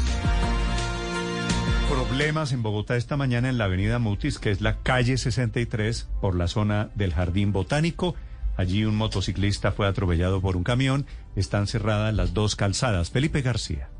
Sí, señor Néstor, buenos días. El trancón es exactamente en la avenida Mutis con carrera 105 y el accidente fue entre un camión y un ciclista quien falleció de manera instantánea en este lugar. En el momento, Néstor, no se ha hecho el levantamiento del cuerpo. Las autoridades y el cuerpo técnico de investigación de la Fiscalía apenas llegaron a hacer el respectivo procedimimiento, pero puede, según lo que nos indican, es que se demore alrededor de una hora y media. El trancón, hay que decir, es impresionante a esta hora en el lugar. Cientos de carros atascados por lo, por lo, por el accidente, porque el accidente más bien afectó ambas calzadas de la vía. La congestión, hay que decir, es de al menos 5 kilómetros y el retraso es de alrededor de 40 minutos. Se tiene en este momento paso en un carril en el sentido oriente y dos en el sentido occidente y hay desvíos sugeridos, Néstor, a esta hora para los oyentes que nos escuchan. Según la Secretaría de Movilidad, pueden tomar la avenida Mutis al occidente, desde allí tomar la transversal 93, la carrera 96 al norte y la calle 72 al oriente para después tomar la carrera 110 al sur. Esto para evitar el trancón que, como mencionábamos, es de alrededor de 40 minutos y 5 kilómetros por el fallecimiento de un ciclista que murió luego de accidentarse contra un camión. Sí, es atropellado el ciclista por el camión, Felipe, ¿no? Atropelló el camión, eh, al parecer el ciclista estaba moviéndose, Néstor, por la vía de los carros, sino por el andén o la ciclorruta que hay aquí en el sector. No solo problemas en la movilidad en Bogotá esta mañana, también problemas graves en Barranquilla. Los barranquilleros están teniendo que esperar hora, hora y media para poder conseguir transporte público. Han asesinado a tres conductores del servicio municipal en la última semana. Ingel de la Rosa, en Barranquilla. Néstor, compleja es la situación, sí, señor, en Barranquilla y su área metropolitana por los problemas de movilidad que afrontan cientos de barranquilleros y soledeños a esta hora para dirigirse hacia sus lugares de trabajo y estudio. Por un lado, no todas las rutas están operando y por otra parte, hay por lo menos dos bloqueos a esta hora, uno en la circunvalar a la altura de Caribe Verde y otro en la calle 30, que es nada más y nada menos que la vía que comunica con el aeropuerto Ernesto Cortizo. Los afectados sin duda son los usuarios que debido al paro de conductores, madre Madrugaron más que nunca, pero no les ha rendido porque no hay suficientes buses para transportarse. Hablamos con uno de ellos a esa hora. Bienvenida a Blue Radio. ¿Cuál es su nombre? Buenos días, mi nombre es Adi Domínguez Valencia. Cuéntenos, ¿hace cuánto, cuánto tiempo lleva esperando el bus? Bueno, ya tengo casi dos horas de estar esperando el bus. Madrugué desde las 4 de la mañana para poder llegar temprano a mi trabajo, pero nada, no hay solución de nada, de transporte. Una afectada más. Buenos días, bienvenida a Blue Radio. ¿Cuánto tiempo lleva esperando el bus? Buenos días, me llamo Flor Guerrero. Ya este, aproximadamente también dos horas y media, ya casi madrugamos y, y de nada nos ha servido estar aquí esperando porque no hay ni bus ni taxi ni taxis ni bus. Mire usted lo complicada que está la situación, dados los problemas de movilidad, Néstor, y el caos que se preveía para este lunes. Algunos padres de familia optaron por no enviar a sus hijos al colegio hoy. De hecho, el 70% de los colegios en Soledad no está dando clase. Los profesores no alcanzaron a llegar. Y universidades como la Autónoma del Caribe aplazaron sus jornadas de inducción para los estudiantes de primer semestre. Como medida de contingencia, las autoridades en Barranquilla han levantado la medida del pico y placa para taxis por el tiempo que dure el paro de conductores. Asimismo, los taxis estarán habilitados para hacer servicios colectivos mientras se supera esta situación, pero el problema es que los taxis tampoco están dando abasto y algunos también se están excediendo en los precios. Es lo que nos manifiestan, Néstor, los usuarios. Ingel, gracias. Este paro de conductores producto del susto porque han asesinado, repito, a tres la última semana. Señor alcalde de Barranquilla, Jaime Pumarejo, alcalde, buenos días. Néstor, muy buenos días. Alcalde, estoy recibiendo imágenes, llamados, súplicas esta mañana de barranquilleros. ¿Qué está pasando? ¿Qué información tiene usted en Barranquilla, alcalde? Bueno, Néstor, esto es parte de un, eh, de un fenómeno que estamos viviendo a nivel nacional y es el recrudecimiento de la acción criminal de grupos delincuenciales que están mal entendiendo el llamado de diálogo y paz que hace el gobierno entrante. El gobierno entrante hace un llamado desde la fortaleza de las instituciones, no desde la debilidad, y se confunden creyendo que eh, incrementar las extorsiones, los asesinatos en territorios que no controlan, pero donde quieren amedrentar, van a lograr que haya un, por decirlo, un sometimiento de las autoridades a sus pretensiones. Y lo que hemos visto es que la semana anterior iniciaron con un asesinato de un conductor de bus. Ese asesinato fue esclarecido. Había ocurrido uno anteriormente, pero no se había atado a hechos extorsivos y hoy se cree que sí tuvo que ver. Y eh, se, se encontró que la persona que cometió ese crimen, Néstor, era un joven de 16 años que ya está bajo eh, la custodia de las autoridades con pruebas contundentes, pero el autor material fue un joven de 16 años que instrumentalizaron. ¿Y por qué lo mató, alcalde? Lo mata porque es parte o, recibe dinero de un grupo llamado los rastrojos costeños, que lo utilizan para pedirle una extorsión a, el, a una empresa de transporte. El día de ayer asesinan a otro y lo hace también un joven que a duras penas tiene 21 o 22 años. Ya capturamos a dos de los eh, de las personas que ayudaron a, cometer el crimen. Se encontró el arma, la moto, las prendas de vestir y estamos eh, buscando a la persona. Se conoce quién está mandando a hacerlo y lo estaban mandando a hacer desde la cárcel. Uno ya fue transferido a una celda fría en la picota. Otro, que no puedo dar el nombre hasta que lo transfiramos, será transferido ojalá hoy también nuevamente a la cárcel de donde salió anteriormente y a una celda fría y hay una tercera persona que ya está identificada y que tiene los teléfonos intervenidos. Ah, pero, alcalde, entonces estamos hablando de un problema que tiene dos extremos. Por un lado, la causa de los asesinatos, que es básicamente vacuna a los transportadores, y por el otro lado, que estos rastrojos están contratando jóvenes muchachos para ejecutar los crímenes. Así es. Ellos no tienen control territorial, entonces lo que hacen es utilizar jóvenes como carne de cañón ponerlos a delinquir y dañarles su, su vida, porque, Néstor, la mayoría de estos crímenes los logramos esclarecer porque los buses tienen cámaras, porque tenemos redes de apoyo, porque la gente nos, nos ayuda cuando ofrecemos recompensa. Entonces, ¿qué termina pasando? Unos tipos que no les importa lo que pasa con estos jóvenes, le ofrecen uno o dos millones de pesos y les dañan la vida. Increíble. Y, ahí estamos tratando de intervenir. ¿Y cuánto le pagan a un muchacho de estos que va y asesina a un conductor? Los meten en lo que ellos llaman una nómina y se terminan ganando entre uno o dos millones de pesos los, los soldados rasos, como ellos lo llaman, que es la verdad nada comparado con pasar el resto de su vida en una cárcel por, por cometer un homicidio y al mismo tiempo eh, acabar con una familia. Alcalde, ¿y cuáles serán esas eh, medidas que eh, tomarán eh, para eh, proteger eh, las rutas y los pasajeros? No sé si la, el ejército las escoltará, inclusive habrá uno que otro agente encubierto por ahí dentro de los buses. Sí, en el día de ayer tuvimos una conversación con el ministro de Defensa, con el general de- del Ejército y de la Policía, y hoy están llegando el subcomandante del Ejército y de la Policía para hacer un acompañamiento de las rutas. Desde anoche, el, el general regional de la Policía, el general González, envió 702 agentes adicionales y están montándose en los buses, haciendo acompañamiento en las rutas y haciendo presencia en, la en las nevadas de los buses. Y además el general González directamente está a cargo del operativo de darle tranquilidad a los conductores. Entendemos que no todos están trabajando, entendemos que algunos están blo- eh, manifestándose y los acompañamos y no tenemos más que solidaridad y acompañamiento en este momento porque entendemos su zozobra y su preocupación.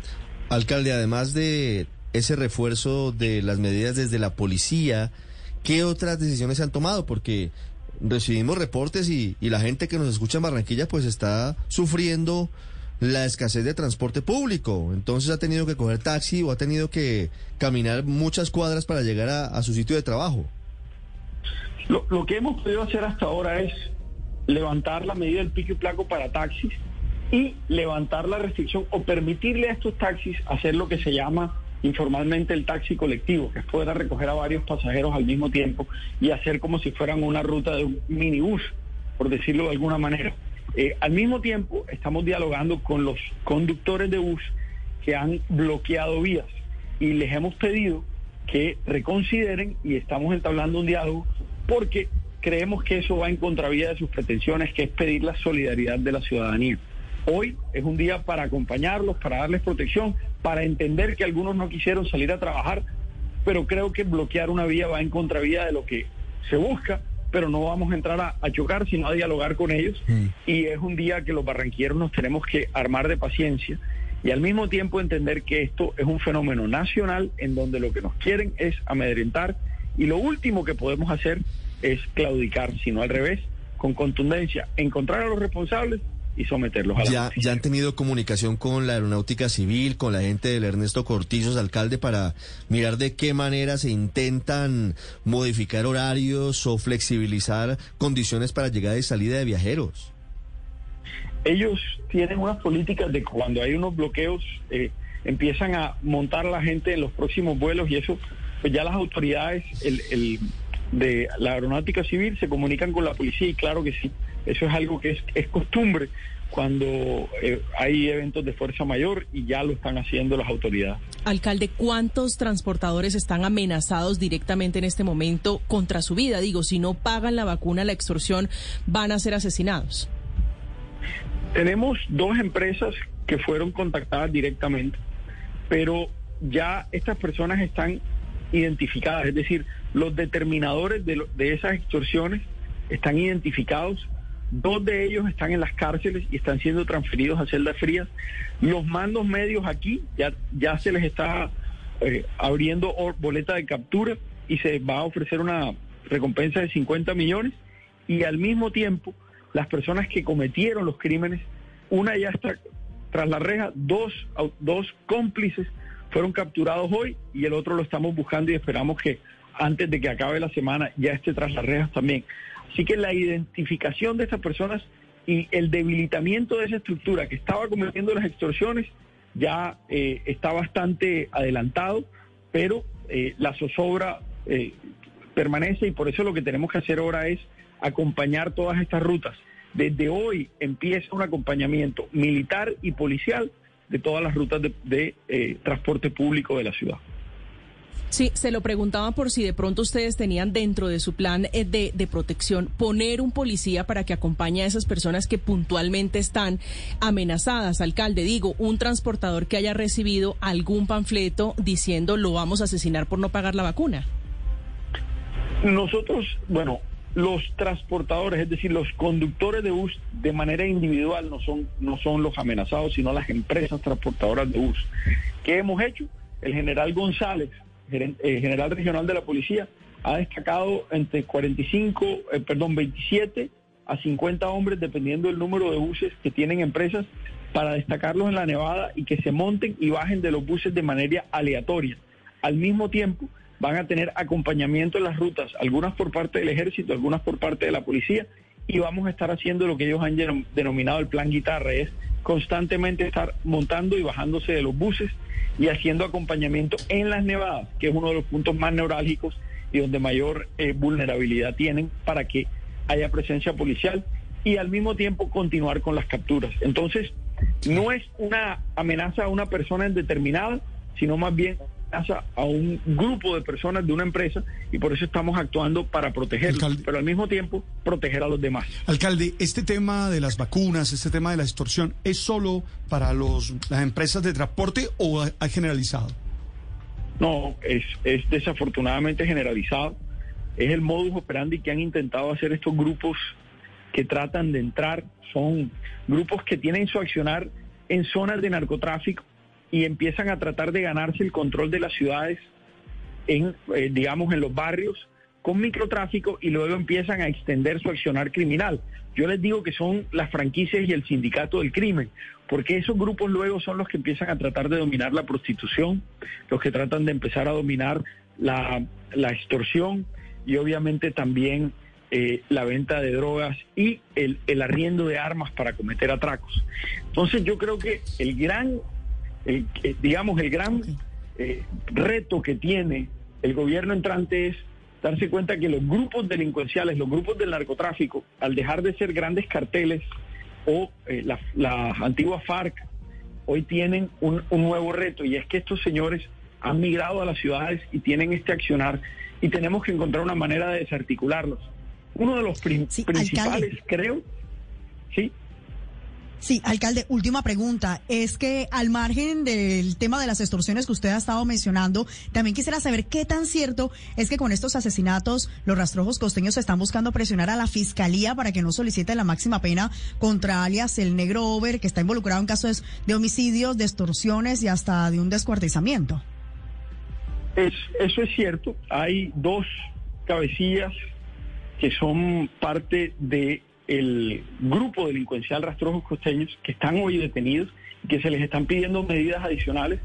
Y en una audiencia pidieron, eh, digamos, o amenazaron al fiscal del caso y al juez del caso. Y lo que eh, hemos respondido, lo que han respondido las autoridades es que eh, lo transfirieron a una celda fría y al mismo tiempo le van a ¿Quiénes son, ¿quiénes, ¿quiénes son esos dos jefes, alcalde?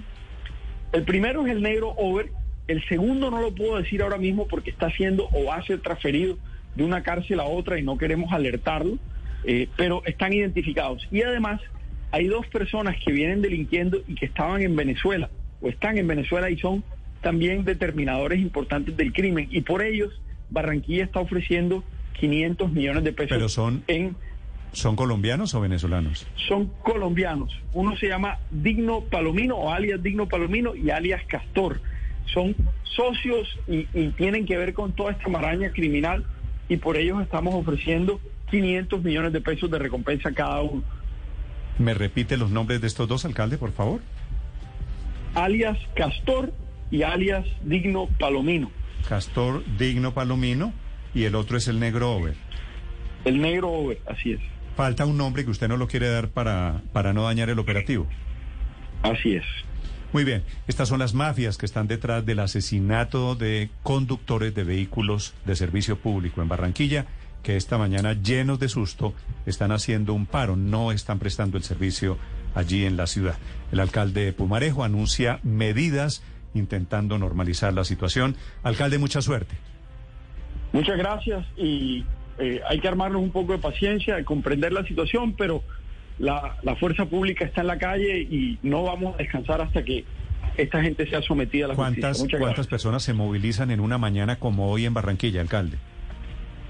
Uf, nosotros podemos tener eh, 600 mil viajes diarios en, la ciudad, eh, en las diversas eh, transporte público colectivo, y más de ciento y pico mil en transporte eh, de Transmetro. Así que el área metropolitana, que es donde ocurren estos hechos, son, son casi 700 y pico mil viajes diarios. Que esas son las personas afectadas esta mañana por la crisis de orden público y de transporte allí en Cali, en Barranquilla. Gracias, alcalde Pumarejo. Gracias a ti, Néstor, y al resto. Estás escuchando Blue Radio.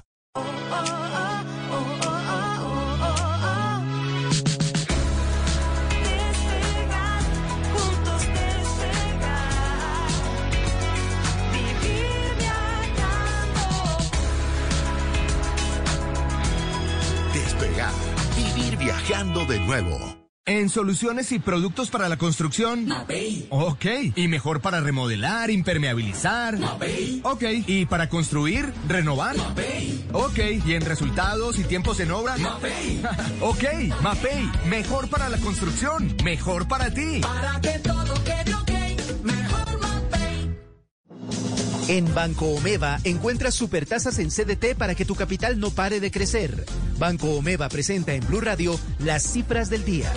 Atención, baja nuevamente el precio del dólar en Colombia. Víctor.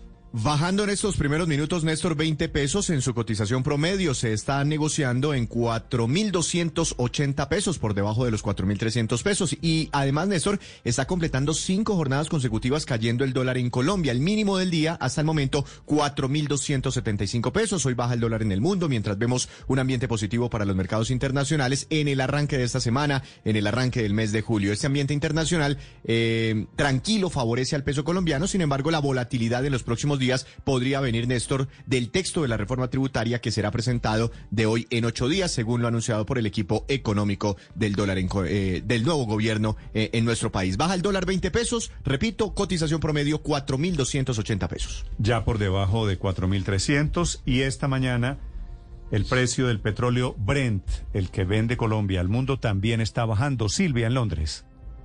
Sí, Néstor, y está aproximándose a esa frontera psicológica de los 100 dólares. Está en este instante en 100 dólares y 16 centavos, pero claro, esa es una enorme diferencia de eh, a partir de esta mañana de casi 3, 4 puntos, pero es, son 8,83 puntos respecto de lo que cerramos el viernes. El viernes cerró el precio del barril de petróleo Brent en más de 110 dólares el barril y ahora ha caído eh, eh, casi 10 dólares prácticamente ¿Y a qué se debe esto? A que salieron unos datos manufactureros de China que fueron mucho más bajos de, los, de lo esperado. O sea, el COVID y todas las eh, restricciones que está sufriendo China le está cobrando un precio muy alto a la economía china. Por lo tanto, crece el temor de que la demanda de petróleo se va a ir debilitando. Esa es la preocupación que hay en este momento y por eso baja el precio del petróleo, Néstor. Eh, la verdad es que llama la atención porque eh, China está tratando de recuperarse, pero no lo consigue y, estos nuevos datos muestran que la actividad fabril allí en China está, eh, está cada vez debilitándose más. También preocupa lo que ocurre en Europa, que también ha presentado malos resultados en los, en los últimos días. Por lo tanto, el precio del petróleo cae, Néstor, y todo está puesto a la mirada en lo que va a ocurrir el miércoles, una nueva reunión de la OPEP para decir, para ver si cambian en algo su política de producción de petróleo, Néstor. Estás escuchando Blue Radio. Recibe más invirtiendo en nuestro CDT Banco Omeva. Ábrelo ahora y disfruta una tasa hasta del 10.80% efectivo anual. Deja de guardar ese dinero que te sobra debajo del colchón y empieza a gozar de sus beneficios y tasas especiales. Aplican términos y condiciones. Producto protegido por el Seguro de Depósitos Fogafín. Vigilado Superintendencia Financiera de Colombia. Entidad bancaria. Aprende inglés y tus hijos seguirán el ejemplo. Llegó tu 70% off de Cyber Lunes en Open English y Open English Junior. Cumple tu meta de hablar inglés junto a tu hijo. Podrán conectarse a clases en vivo y alcanzar la fluidez. Aprovecha este descuento en la compra de cualquiera de los dos cursos. Inscríbete hoy en openenglish.com. Esta es Blue Radio, la alternativa. 8 de la mañana, 27 minutos. Un penalti, Daniel, entonces nos robó la ilusión de ser campeones de Copa América en el fútbol femenino. Uf, no sería tan finito yo, Néstor. Lo cierto es que con lo que se queda uno es con la extraordinaria presentación de la selección Colombia, porque en la antesala parecía que Brasil era demasiado superior y le puedo decir que Colombia jugó mejor que Brasil la final y que el resultado, aunque hablaran en el deporte de justicia es complejo, es injusto. Néstor, uh, Colombia hizo 21 remates al arco. Imagínese usted. Eso demuestra lo cerca que estuvo Colombia de empatar el partido. El fútbol femenino logró su conversión, ¿no? Sí, claro, total. Usted que no creía tanto en el fútbol femenino. Una de las grandes jugadoras de la selección es Lacey Santos, que es la número 10. Es la número 10, eh, la jugadora mejor eh, avaluada del fútbol colombiano. Ella juega en el Atlético Crack. de Madrid. Linda Caicedo fue la mejor jugadora de la Copa América, pero Lacey Santos pudo estar al mismo nivel de, de- de Linda. crack, ¿no? Evidentemente lo de Linda con 17 años llama la atención, pero Lacey es una exponente fantástica. Lacey, buenos días, felicitaciones. Hola, buenos días a todos. Eh, muchas gracias por, por las felicitaciones. Eh, sí, la verdad es que fue un torneo bastante disputado donde pues, queríamos ser campeonas, pero desafortunadamente no se pudo. Sí. ¿Cómo sintieron ustedes? Nosotros las vimos en la televisión sufriendo, preocupados, haciéndole fuerza. ¿Ustedes cómo sintieron el partido, Lacey? ¿Y cómo han sido esas horas después, desde el sábado en la noche? Bueno, la verdad es que ya con más tranquilidad, con mucha más calma, eh, te pones a pensar en las cosas bien que haces. Creo que el equipo estuvo a la altura del torneo en- desde el primer partido. O sea, obviamente te das cuenta de que te duele en el momento perderlo ahí cuando lo tienes cerca, sobre todo teniendo a Brasil, eh, que se te escape, digamos que por una acción de, de pena máxima es como, como que te quedas sin sabor de que, de que se pudo haber hecho más cosas, pero, pero en, en general el balance general del equipo es muy positivo y es muy bueno. ¿Y les sorprendió Lacey estar tan cerca de Brasil, que esa brecha se haya reducido tanto? Porque indudablemente Colombia hizo ver mal a Brasil en la final. Eh, sorprendernos, no, o sea, no porque conocemos del, del, equipo que tenemos, conocemos que siempre y cuando no se pierda la filosofía nuestra de que es de querer imponer, de querer tener el balón, de querer jugar, de, de, de- de salir de tú a tú a los equipos, obviamente teniendo mucha precaución y jugando muy táctico ese, ese, ese tipo de partidos, pero, pero el equipo, yo, yo- conocemos del equipo que tenemos y las jugadoras que hay. Claro, y, y el mensaje creo que quedó muy claro, ¿no? De cómo vivió el país la Copa América, los 23.500 aficionados, pero detrás de ello, digamos, en índices de televisión, eh, la audiencia notable, Lacey, eh, les dijo algo, presidente de la DIMAYOR, el presidente de la Federación, sobre la Liga Femenina. Usted que más allá de que juega en España es embajadora de nuestro fútbol. Bueno, la- la lo último que llegó a decirnos fue nuestro presidente de la federación, eh, que el próximo año iba a haber una liga ya todo el año. La, la de Di Mayor no, no, no recibimos ningún, pues ninguno, ninguna información, sino de parte de él, que nos dijo eso y que, y que a partir de, digamos que de ahora las cosas en el fútbol femenino pues iban, iban a cambiar un poco. De resto, nada más. Lacey, además de felicitarte y de felicitar a todo el equipo, eh, ¿cómo entender eh, esa diferencia entre tanto talento, ustedes las jugadoras están clasificadas para los tres mundiales, y que no haya liga, que no hayan equipos fuertes en Colombia? ¿Cómo entender esa diferencia? Es, es, que, es que hay muchas cosas. Yo creo que, digamos que el éxito que tuvo la selección en este, en este campeonato es el hecho de que la mayoría de las jugadoras eh, están jugando una liga, están jugando afuera. Entonces, eso obviamente a ti te da el, digamos que la, la necesidad de, que sí o sí tu equipo viene, viene en, ritmo, tu equipo viene jugando, tu equipo viene de una preparación distinta a la preparación que tienen acá los, los, los equipos. Eh, dio la casualidad de que la liga femenina eh, nuestra local y las jugadoras que estaban aquí pues terminaron su liga y justo enseguida pues teníamos la Copa América. Entonces eso nos ayudó un montón para que la jugadora viniera en ritmo. Pero sí es muy difícil eh, mantener el ritmo de todas las jugadoras cuando, cuando una, una liga aquí local pues no, no tiene los argumentos necesarios para que, para que ellas estén en competición todo el año. Lacey, me llama la atención eso que usted nos dice. El presidente de la Federación Colombiana de Fútbol les dice que está garantizado todo el torneo del año entrante, pero que no les dijo nada sobre este semestre. Di Mayor tampoco les dice nada. Ustedes, hablo de las jugadoras de la Selección A Colombia, ver. ¿creen que ya se da por perdida la posibilidad de que este segundo semestre del año haya fútbol profe- profesional femenino en Colombia? Para este año la verdad es que es complicado Eh, y ya ni siquiera es un tema de federación ni de mayor, eh, porque evidentemente el, digamos que lo primero que se hace mal es no anunciar antes previo a que van a haber dos ligas y no solo una como al principio lo habían hecho. Entonces yo creo que ese trans- en el transcurso de, de lo que fue el año de la liga, de, de la Copa América, de todo eso, tomar una decisión tan apresurada de querer hacer una liga donde eh, los clubes se preparan para tener el presupuesto ah, en el fútbol femenino ¿no? para una- un campeonato y luego tener que sacar para el segundo, pues es- le- obviamente les queda complicado a esos clubes. Entonces, yo creo que el hecho de que no se realice la liga este segundo semestre es más un tema de, de improvisación, me parece a mí, más que de, de realmente pensar en ese desarrollo y pensar en que, en que se pudo haber hecho desde el, desde el inicio del año, haber programado esa segunda liga. Sí. Si hubiese liga el año entrante, Lacey, ojalá, ¿usted sigue jugando en España o se viene a jugar a Colombia?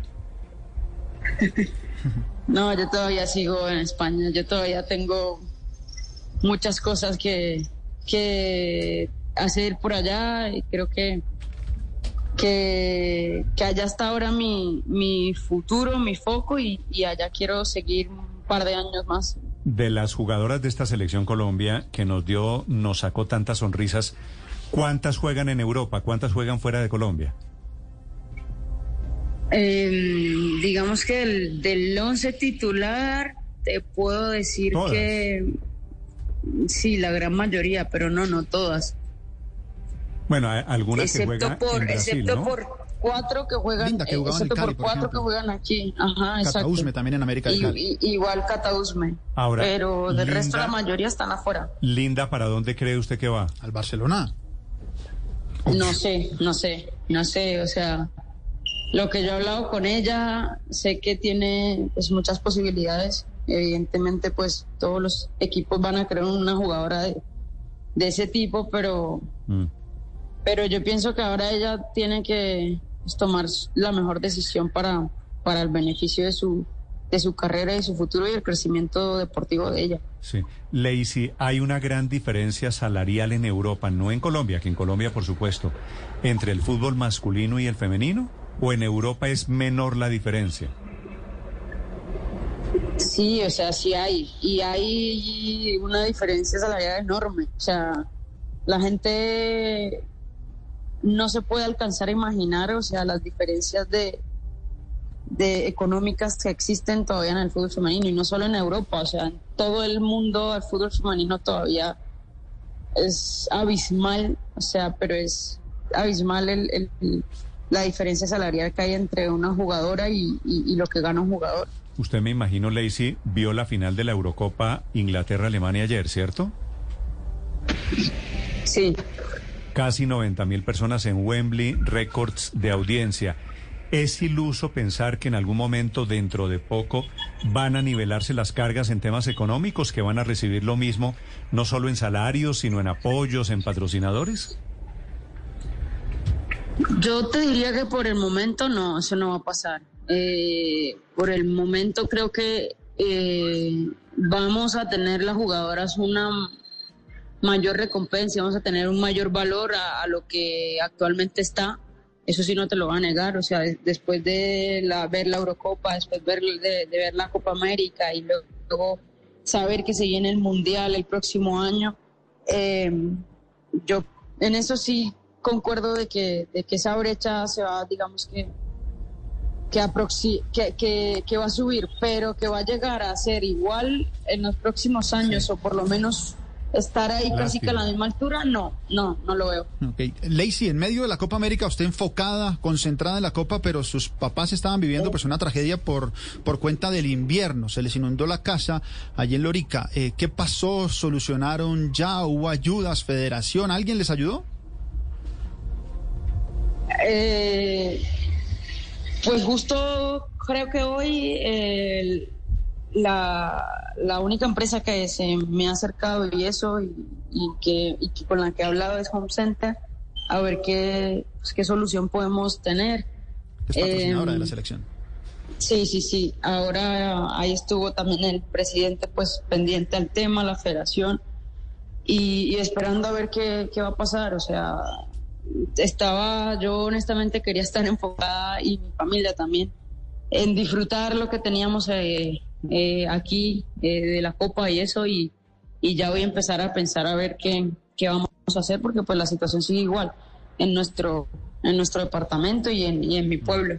que es una buena imagen esa, si me permite, Lacey, de la contradicción que hay alrededor de este tema, ¿no? El estadio lleno, el país viéndolas y su familia inundada en Lorica. Sí, sí, la verdad es que, como dicen por ahí, tú nunca sabes por las cosas que está pasando la- las personas. O sea, yo simplemente quería a mi, a mi familia darle, digamos, esa posibilidad, cumplir ese sueño de, de tenerlos en toda la copa, de que vinieran aquí a ayudar, a, a- a apoyar, ellos eh, felices de estar viviendo también esto conmigo pero pues sabemos que, que pues hay una situación en, en nuestra casa pues que hay que solucionar ahora y, y buscarle una solución ahorita preventiva mientras pues mientras se arregla todo. De los 500 mil dólares que le dan a la selección de fútbol de Colombia por el subtítulo Lacey, ¿un pedacito les toca a ustedes? Sí, sí, sí, o sea, el tema ese, la- o sea, se pudo y, y siempre estuvo presto a que, a que, a que, a que saliera bien, o sea, yo pienso que, que en eso la federación estuvo, estuvo bien en, en- en darnos ese, digamos que ese monto que nos ganamos y, y, y la verdad es que por primera vez, digamos que hicimos un, una historia en, en ese sentido y yo creo que a partir de aquí ahora en adelante las cosas van a, espero que mejoren para nosotras ahí en la federación. Y la se selección. reparten, y el pedacito que les tocó, ¿se lo reparten entre todas por igual? Sí. Pero Sí, adicionalmente, pues ahí el, el premio que ya el, el grupo había negociado, ¿no? Eh, independiente de, la cifra que, que entrega Conmebol por el segundo lugar, igual me imagino hubo negociación con Federación por los logros obtenidos.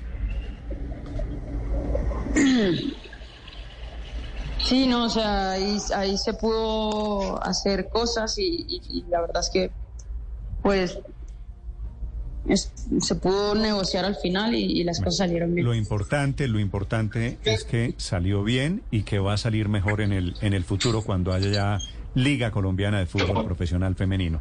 Un gran abrazo desde Blue Radio, Lacey. Gracias por los momentos de alegría.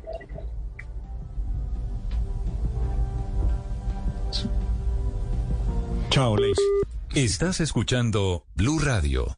Si lo que tú o tu empresa necesitan es estrenar carro sin complicaciones, Renting Colombia es la mejor opción. Renta y estrena carro con SOAT, mantenimientos, impuestos incluidos, lavadas ilimitadas, seguros y mucho más. Así podrás moverte a donde quieras o a donde tu negocio lo necesite. Ingresa ahora a rentingcolombia.com. En EMI te protegemos a ti y a tu familia con atención médica sin límite de uso, sin límite de edad y sin copagos. Desde 37 mil pesos mensuales podrás acceder a un médico personal las 24 horas del día, los 7 días de la semana. Afíliate a EMI llamando al numeral 424. Aplica términos y condiciones. Vigilado Supersalud.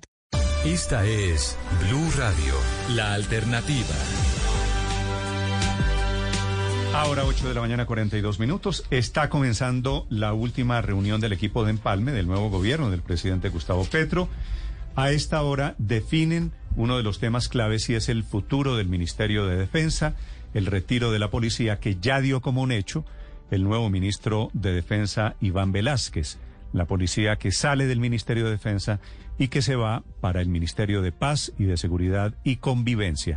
Así lo van a bautizar Eduardo Hernández. Hola, ¿qué tal, Néstor? Fueron muchas noticias que entregó en esta entrevista el magistrado Iván Velázquez, entrevista a la revista Cambio, dando algunas pistas de lo que va a pasar efectivamente en el Ministerio de Defensa con el gobierno de Gustavo Petro.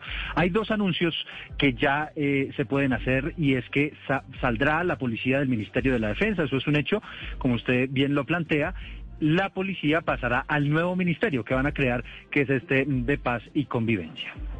La salida de la policía del Ministerio de Defensa yo creo que es ya decisión tomada. Que se adscribirá es lo más seguro, lo que está hasta este momento dicho, que se adscribirá al Ministerio de, la, de Paz, Convivencia y Seguridad. Y no hay que inquietarse por eso. Yo creo que, por el contrario, se va a ganar en civilidad, se va a ganar en, en respeto por el, por el Estado de Derecho.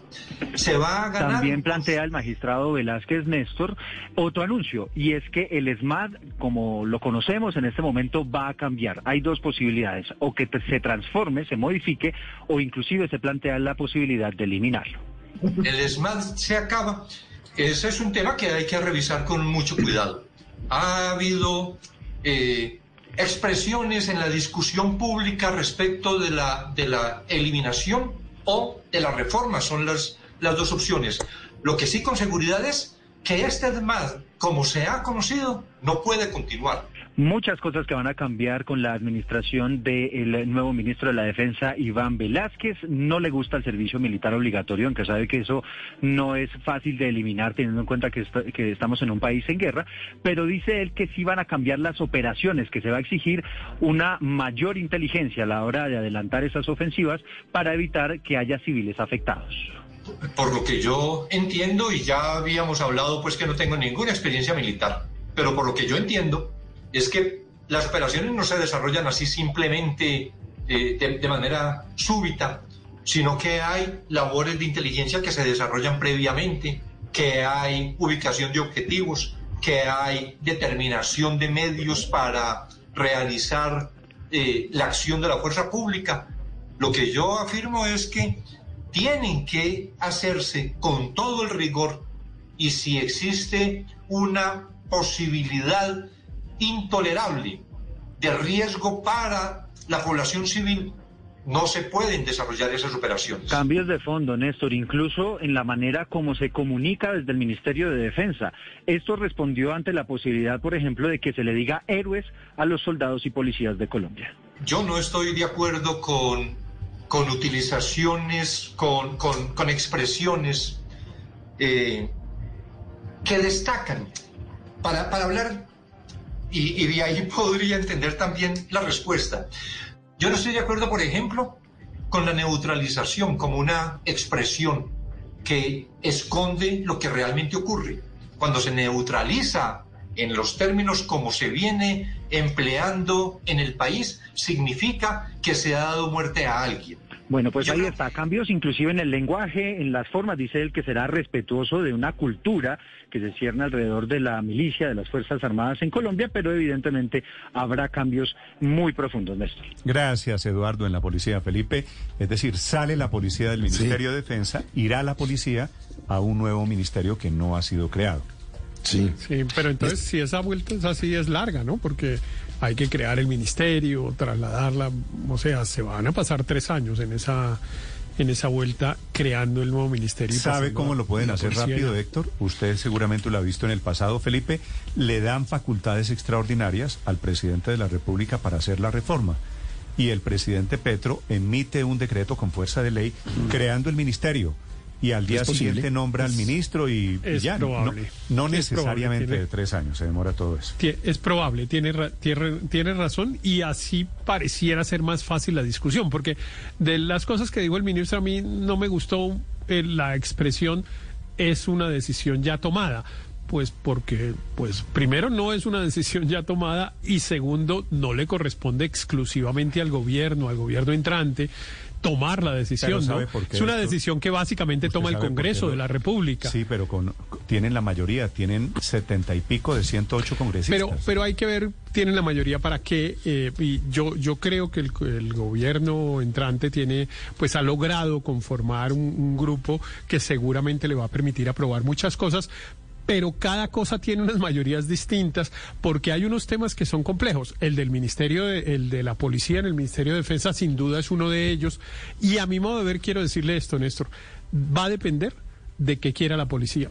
Eh, francamente, ahorita estaba pensando qué querrá la policía. No le he oído a ningún general, ni siquiera de los generales en retiro, ¿Usted cree- la, buena idea o mala idea que Esto, sea. ¿Usted cree que el nuevo ministro Velázquez va a llamar a los generales y les va a decir, ustedes están de acuerdo que nosotros lo saquemos del No, Ministerio no, de pero Defensa"? los generales sí llaman a los congresistas. Eh, si, si, por ejemplo, no están de acuerdo, tres generales envían el mensaje a, a unos congresistas y ahí no habría ninguna posibilidad de que pasara. Quiero decirle que la policía tiene una relación muy cercana con el Congreso de la República por muy diversas razones, unas conceptuales ah, incluso ideológicas, pero otras porque los congresistas viven permanentemente pidiéndoles cosas, pidiéndoles protección, pidiéndoles ayuda para trasladar a una persona o a otra, en fin, ahí hay una relación cercana que también depende eh, o, o que termina mejor con los ascensos policiales que tienen que ser autorizados por el Congreso igual que los militares. Entonces, yo creo que esto va a depender no solamente de la voluntad gubernamental, sino y fundamentalmente Héctor, dicho así- de los oficiales de la policía. Dicho como usted lo acaba de plantear, suena un poquito mezquino. Los congresistas piden seguridad, la policía les da seguridad, les da escoltas y, hacen señores- una relación de y hacen una relación de amistad, una relación cercana, Néstor.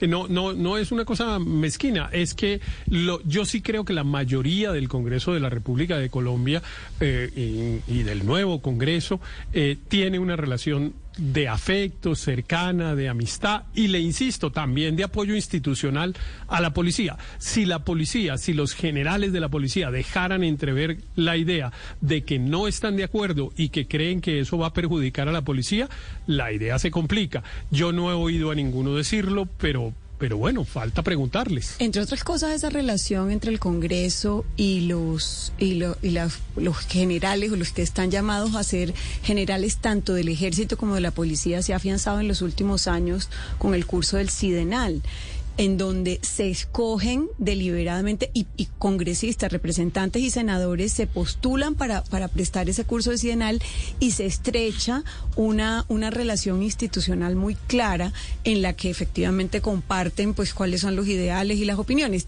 Los generales y el general Vargas específicamente ha dicho de manera reiterada que él no puede opinar sobre eso, pero siempre recalca la necesidad de trabajar articuladamente entre el ejército y la policía. Y si esto fue estuviera en cabeza de otro ministerio, o sea, digo la policía, pues sería más difícil generar esa- esas sinergias que hoy en día se dan entre la policía y el ejército. Me parece, María Néstor, pero muy que se seguramente se muchos les está olvidando un pequeño generales- detalle, Álvaro, y es a ustedes, Héctor, especialmente, un pequeñísimo detalle. Es que el Congreso es de mayoría absolutamente petrista. Y de que esta es una bandera No, no, del no, no. presidente Petro. No, no, no, Mire, está equivocado. Me da- me da pena tenga con usted, director, pero no es Héctor, así. Ninguna duda de que el Congreso va a aprobar la es probable la Yo- yo le digo- de la policía yo le digo que es probable La y especialmente- volando es que es y que- especialmente de la manera que usted dice, que es de facu- a través de facultades extraordinarias, es probable que, porque eso hace que haya una menor deliberación sobre cómo se tiene que diseñar, sobre cuáles funciones se le dan, etcétera. Entonces, es probable que el mecanismo de las facultades extraordinarias evite la discusión parlamentaria. Pero yo sí quiero decirle, y le insisto, Néstor, yo sé que el, el gobierno entrante ha logrado conformar unas mayorías, pero no crea, no, no, no, no, no, pero no crea ni de cerquita que son una aplanadora para temas complejos. Son una, son una mayoría para unos temas en los No, cuales algunos creen que, por una- ejemplo, no tienen consecuencias importantes como, por ejemplo, va el acuerdo de Escazú. En el acuerdo cuenta- de Escazú los, los conservadores se voltean y no pasa nada o ellos creen que no pasa nada. Pero, eh, por ejemplo, en la adscripción de la policía, yo quiero ver cómo está el Partido Conservador que aprobó el acuerdo de Escazú y que le hizo esa mayoría Igual tan de grande al, volteados, al todos gobierno. los en el- partidos, Héctor, todos se voltearon, liberalismo, la U, todos son Pero, Néstor, es que petristas. además y sin ninguna vergüenza van a aprobar todo lo que pide el presidente Petro. Eso se lo, se lo aseguro. Álvaro, señor. Hay muchas razones además a favor de la, de la medida. Desde que muchos generales y, y policías pensarán que, que les conviene, porque ellos siempre han tenido un- una posición como de segundo nivel frente al ejército. El Ministerio de Defensa es de las fuerzas militares y la policía está ahí eh, prestada eh, y tener una posición, un ministerio propio, eh, pues puede ser mejor. Más, además hay una razón histórica, hay un, cambio de era en términos de, los problemas de seguridad en Colombia. Ya el principal reto no está tanto en el campo, sino en la ciudad. La seguridad ciudadana se volvió lo más apremiante políticamente y la policía pues puede ejercer ese protagonismo más eh, libre eh, de las fuerzas militares. Y hay otra razón, hay una crisis de coyuntura. La verdad es que la policía ha perdido eh, apoyo popular de una manera importante y un cambio de estos hacia formas más civiles, menos militares, que no están, que no van solamente en el uniforme, sino en entender que son una fuerza totalmente distinta a la militar, le puede convenir a la misma policía. Entonces, es posible que se, No sé, se los junten todos los planetas a favor del cambio. Los policías, Álvaro, con los que yo he hablado, quisieran quedarse en el Ministerio de Sí, Defensa. Es eh, decir, si a la es una buena policía le pregunta, preguntan hoy, la policía quisiera quedarse en el Ministerio de Defensa. Pero Esa es una buena pregunta porque yo tengo una percepción parecida a la que tiene Álvaro de que a una buena parte de la policía le parece que el tratamiento que le dan estando al interior del Ministerio de Defensa es un tratamiento de segunda clase y ellos preferirían tenerlo de primera. Y claro que si hay un Ministerio de Seguridad en el que está adscrita la policía, pues, pues dejan de tener una especie de, de yugo militar que siempre han tenido encima. Los comandantes de las fuerzas pues siempre son eh, militares, etcétera. Y entonces no, no es Pregúntese, tan claro, ¿cuál no es es la tan razón? claro de qué lado ¿Cuál es la quisiera razón estar por la la que la policía. policía depende del Ministerio de Defensa? Pues porque tenemos una historia de guerra, porque hay operativos conjuntos entre policía y ejército, claro. por- porque hay planeaciones no, por dos razones. No, hay una razón histórica. No, hay una razón histórica que es anterior a esa, que es la de la terminación de la, de la violencia después de que la policía pues fue un actor desgraciadamente Pues muy una- importante en esa época de la violencia. era una fuerza Eh, política de choque. Claro, claro, claro. Lo que no quiere decir que siendo en el, mini- en el Ministerio de, de Seguridad, mejor dicho, que no estando en el Ministerio de Defensa se vuelva una fuerza política. Eso es un, eh, eh, esa es una afirmación que se ha repetido muchas veces en estos días de que no es que si la policía se va para un ministerio que no es del Ministerio de Defensa, entonces se va a politizar. No, no sé de dónde sacan, digamos, esa inferencia tan automática, pero pues sí, Pero riesgo. seguramente hay riesgos, pero es un riesgo, pero la policía tiene unas formas de ingreso, de ascenso, etcétera, que pues me imagino que se, se seguirán respetando independientemente de que en qué ministerio se encuentran. Yo, yo estoy totalmente de acuerdo con que la policía pase al ministerio, pase a un nuevo ministerio, salga del Ministerio de Defensa, pero lo que estaba señalando es que tengo las dudas de si hay una mm, suficiente fuerza política para lograrlo y lo que dije es que va a depender esa fuerza política de lo que la policía quiere. Bueno, voy a preguntarle a los oyentes qué piensan, si les parece, Felipe, Néstor, interesante. yo lo que la- no entiendo, la sí, Néstor, policía deje de pertenecer al Ministerio de Defensa Pero, ¿y- y qué gana vaya la policía? a un nuevo ministerio. Sí, pero ¿qué gana la policía? Porque si lo que quieren es reformar a la policía, pues refórmenla. Pero ¿para qué la tienen que cambiar? Entre otras cosas, por una razón elemental, Néstor. Acuérdese que en este país la inteligencia la hacen la DIJÍN y la Fiscalía, que trabajan de la mano, siempre lo han hecho pues desde la creación de la Fiscalía. Yo no quisiera pensar que los informes de inteligencia de la DIJÍN van a acabar en manos de un ministro político. No sé, Felipe, Pero pero, aquí es- falta- pero esa me Tengo parece mis que es- dudas, tengo mis esa- dudas. Esa me parece, Felipe, que es una buena pregunta. Ahora, el ministro Pero- Velázquez, el nuevo ministro de Defensa, también anuncia que se acaba el ESMAD, por lo menos el ESMAD como lo conocemos hoy, Pero- que es el Escuadrón Antidisturbios de la Policía. Dice él que se va a centrar Néstor. prioritariamente en defensa de los derechos humanos dentro de la policía y en todo el Ministerio de Defensa. La cuenta Blue Néstor, Radio si usted quiere opinar, mi cuenta Néstor Morales C, sobre estos anuncios que hace el nuevo gobierno. Esta semana es la semana de posesión del presidente Gustavo Petro. Señor, Néstor. Aurelio. Sí, aquí falta saber qué piensa un actor que no hemos mencionado. que son los Estados Unidos de Norteamérica. Y lo digo por lo siguiente. Usted recuerda que, por ejemplo, en el Congreso norteamericano se tramitó que no se vendiera ciertas armas al ESMAD por sus comportamientos en frente a derechos humanos en la protesta del 2021. Y la verdad es que la policía de Colombia tiene convenios muy estrechos con el gobierno y con las agencias norteamericanas y para esas agencias se está volviendo un lío el de ayudar y auxiliar y acompañar a una fuerza que ha violado claramente los derechos humanos. Yo creo que Estados Unidos tiene que promover una política en ese sentido, de transformar en lo que realmente es su esencia, una fuerza civil a la Policía Nacional, para poder continuar con los trámites de apoyo y de acompañamiento que el Congreso norteamericano le tiene que visar y que ante la opinión norteamericana, Estados Unidos es Pero, una opinión Aurelio, muy abundante en tema de derechos humanos, policía- le, usted- le dé el Aurelio, visto usted bueno acaba para de decir eso. que la policía es una fuerza que ha violado derechos humanos. Déjeme hacerle una precisión. señor. Algunos No, es que miembros de la policía han violado Eso lo dice la. OEA. Eso no lo digo yo, lo dice la OEA y lo dice la ONU, lo dice No, no, todo no, el todos mundo. ya. hablan de algunos Ella- miembros La, de la la teoría de las manzanas podridas No, quedó no hay- superada. Sí, es que esa, esa, esa es, distinción es absolutamente inútil. Pero, eh, pero mire, yo, Né- Néstor, yo creo que lo que está diciendo Aurelio es muy importante porque a mí me parece que la declaración más importante que dio el ministro de Defensa designado, el doctor Velázquez, en la entrevista que estamos comentando, fue la que tuvo que ver con la cooperación eh, militar. eh, bueno, y policial con eh, los Estados Unidos, porque le preguntaron por el tema y él dijo que él creía que debía acabarse el apoyo operativo eh, de la cooperación eh, internacional, de la cooperación de los Estados Unidos.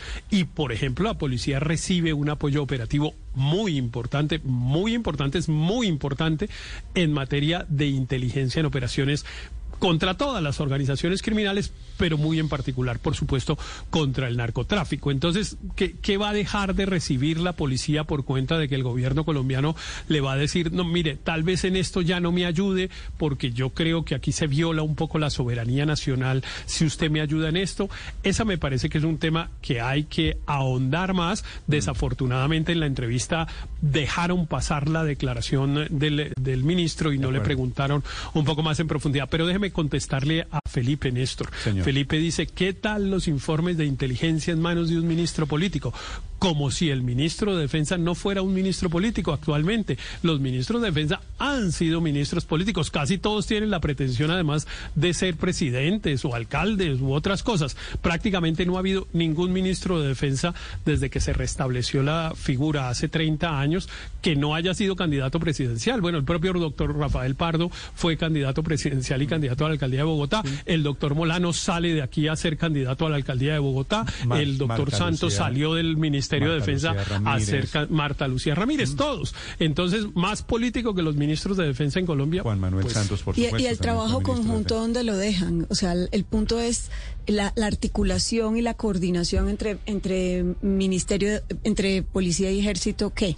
O sea, de aquí en adelante Va a, ser, va a Sí. ser un tema de mucha controversia, Felipe, todos los Claro, anuncios que está haciendo el ministro de Defensa. Claro, entre otras cosas, eh, eh, pues claro que los ministros de defensa han sido políticos, pero que yo tenga información, no sé usted, si usted la tiene, Héctor, los ministros de defensa no están accediendo, que se sepa por lo menos, a los informes de inteligencia de la Fiscalía y la DIJÍN. Entonces salen, salen a ser candidatos después. Claro que allí hay un límite, Felipe, de la utilización política de, de la policía. Digamos, ese fue el origen por el cual la policía pasó a depender Pero del Ministerio. yo, de yo no sé eso Claro, cómo Ernesto, porque Felipe, la acuérdese verdad, que la pero- policía fue parte importante del, del, del Bogotazo y por eso la policía la cerraron definitivamente entre el 48 y el 50. Porque Sí, se estaba pero yo no sé, politizada. Pero, pero Felipe, yo no sé cómo opera y quién recibe los informes de inteligencia, etcétera.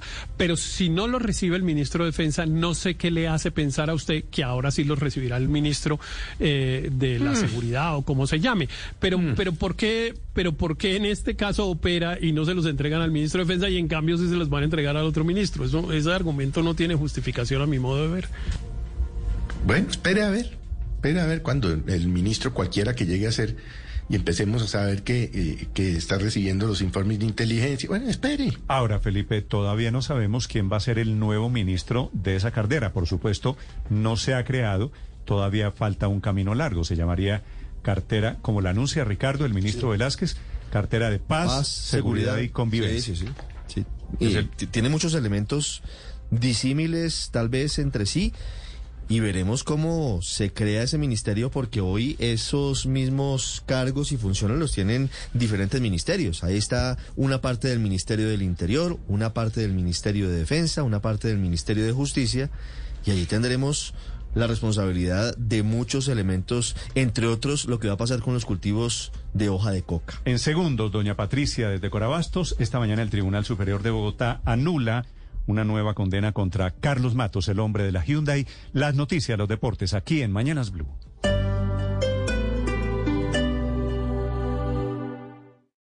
Esta es Blue Radio.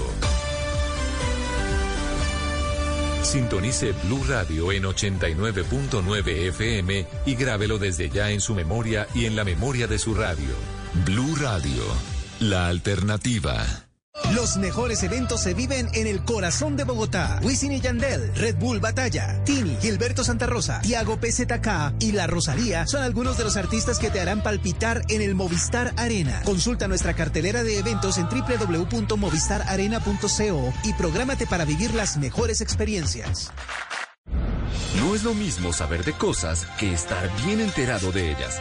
Descarga Quai y entérate de las noticias más importantes de tu mundo y el mundo entero. Es la diferencia entre decir, me lo dijeron, a decir, yo mismo me enteré. Quai, descubre y comparte noticias que tienen todo que ver contigo. Tiene una herida arriba del oído izquierdo. Paremos el sangrado, hay que suturar. ¿Cómo pasan esas cosas? Venía en bicicleta, sin casco y se pasó el semáforo en rojo. Cuando Andrés decidió no usar el casco y pasarse el semáforo en rojo, no pensó en su seguridad vial. En bicicleta, respetar las normas de tránsito es una decisión de vida. Un mensaje del Ministerio de Transporte y la Agencia Nacional de Seguridad Vial.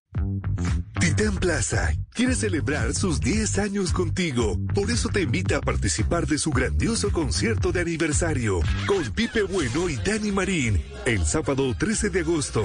Reclama tus boletas en los puntos de información por compras realizadas en los establecimientos de Titán Plaza desde el 25 de julio hasta agotar existencias. En el 2022, el protagonista eres tú. Titán Plaza, centro comercial grandioso. Aplica términos y condiciones. Estar intranquila hasta en mi propia casa. Nos acostumbramos a vivir con temores, pero en Prosegur Alarms estamos contigo para cambiarlo, con experiencia y tecnología para protegerte de robos y ante una emergencia. Llegamos primero con nuestros acudas motorizados. Contrata tu alarma con un 40% de descuento y reacción motorizada, llamando al numeral 743. Recuerda, numeral 743. Prosegur Alarms. Vive sin temores. Prosegur.com.co. Vigilado por la Superintendencia de Vigilancia y Seguridad Privada. Estar afiliado a CAFAM es viajar a la felicidad. Alójate en el centro de vacaciones CAFAM Melgar y disfruta el parque acuático las veces que quieras. Reserva llamando al 601-307-7011, opción 2, en las centrales de servicio o con tu asesor. Vigilado Supersubsidio. Sujeto a disponibilidad según aforo. Aplican condiciones y restricciones. RNT 4246, 4277, 4243, 4241. Si tienes un par de Skechers, este mensaje no es para ti, porque ya sabes que son los zapatos más cómodos del planeta. Este mensaje es para aquellos que nunca han probado Skechers, para los que nunca han experimentado la comodidad de otro mundo de Skechers Air Cooled Memory Foam, nunca han flotado sobre el piso en Ultra Pillars o prueba de Skechers sin costura. Te lo estás perdiendo. Así que hemos hecho este mensaje para ti, con la esperanza de mostrarte la luz. Skechers vive cómodamente. Disponibles en una tienda Skechers cerca de ti o donde vendan zapatos con estilo. Al iniciar la tarde, Bienvenidos a Meridiano Blue. a la hora indicada, Toda la gente está empezando a especular. es bueno tomarse un respiro y prepararse para el resto del día. Cambia la historia del fútbol mundial reciente. Con temas interesantes, con historias, con música, con todo para comenzar la tarde con un nuevo aire. Meridiano Blue. Ahora de lunes a viernes de 1 a 2 de la tarde. Blue Radio y bluradio.com. La alternativa.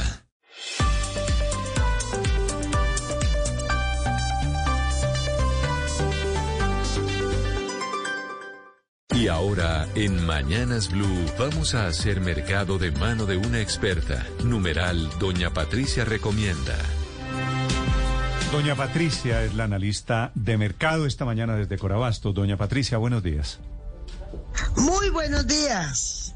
¿Cómo, vamos, doña amanece Patricia? nuestro locutor favorito? Muy bien, gracias. ¿Su locutor favorito soy yo? Sí, pero por supuesto. Doña Patricia, usted es mi analista de mercado favorita. ¿Cómo está Corabastos esta mañana? Pues Corabastos continúa con la celebración de los 50 años. No todos los días se cumplen 50 años. Además que fue un avance muy importante, no solo para Bogotá, sino para todo el país, la creación de la plaza más grande de Colombia. ¿Sí? ¿Y cómo están celebrando los 50 años hoy? con muy buenos precios, eh, sumado a que sabemos que los lunes no llega mucha mercancía a la plaza, entonces se mantienen los precios del sábado, del fin de semana y algunos productos que venían en tránsito logran llegar frescos. Pero al día de hoy tenemos unos precios muy bajos. En la papa pastusa está a mil pesos kilo. Hay que aprovechar y comprar papa porque el precio está buenísimo, sobre todo si recordamos que para febrero o marzo era imposible comprar papa. También nos bajó la cebolla cabezona que estaba a 2.800 pesos kilo, hoy lo tenemos a 2.600. Mm, Baja la papa pastusa, baja la cebolla cabezona. ¿Y qué sube hoy, doña Patricia? Sube la arveja, subió notoriamente de 7 mil a 14 mil pesos kilo, subió la habichuela de 4 mil 800 a 6 mil pesos kilo, el limón Tahití, que estaba a 1500, subió a 1900 y se mantienen los precios del tomate chonto y del aguacate. ¿Cuál es el día ideal para hacer mercado? ¿Hoy? No hay muy buen surtido, yo diría que los mejores días son viernes y sábado. Viernes, viernes y sábado. Gracias, doña Patricia. Feliz día. Feliz día, muchísimas gracias a ustedes, con mucho gusto. Estás escuchando Blue Radio. Estás escuchando Blue Radio. Despierta y haz de tu día uno extraordinario, iniciando tu jornada con positivismo. Banco Popular. Hoy se puede, siempre se puede. En la Feria Positiva, Feria Popular para Pensionados del Popular, aprovecha beneficios especiales en nuestros productos de la oferta diamante del 2 de mayo al 21 de agosto. Ingresa ya a bancopopular.com.co y conoce todo lo que tenemos para ti. En el Popular, hoy se puede, siempre se puede. Banco Popular, somos Grupo Aval. Vigilado Superintendencia Financiera de Colombia. Productos sujetos a términos y condiciones de uso. Las victorias y derrotas, la pasión y la afición en juego y los datos de lo último en deportes se lo presenta Mañanas Blue. 9.09 de la mañana, la selección colombiana de fútbol dejó una grata imagen a pesar de perder ante Brasil el título de la Copa América. La tricolor cerró su participación con Linda Caicedo como mejor jugadora del certamen y con los cupos al Mundial y Juegos Olímpicos. Juan Camilo Vargas, ¿qué más dejó la final de Copa América? Por primera vez en la historia, una final de Copa América se jugó con estadio lleno. El Alfonso López de Bucaramanga se vistió de gala para alentar a la selección Colombia femenina frente a su similar de Brasil. El partido, contrario a lo que se esperaba, fue disputado. El primer tiempo fue controlado por las nuestras, pero un error de Manuela Vanegas derivó en un penal que decretó el 1 por 0 definitivo a favor de las rivales. La lateral izquierda y la desilusión en ese momento.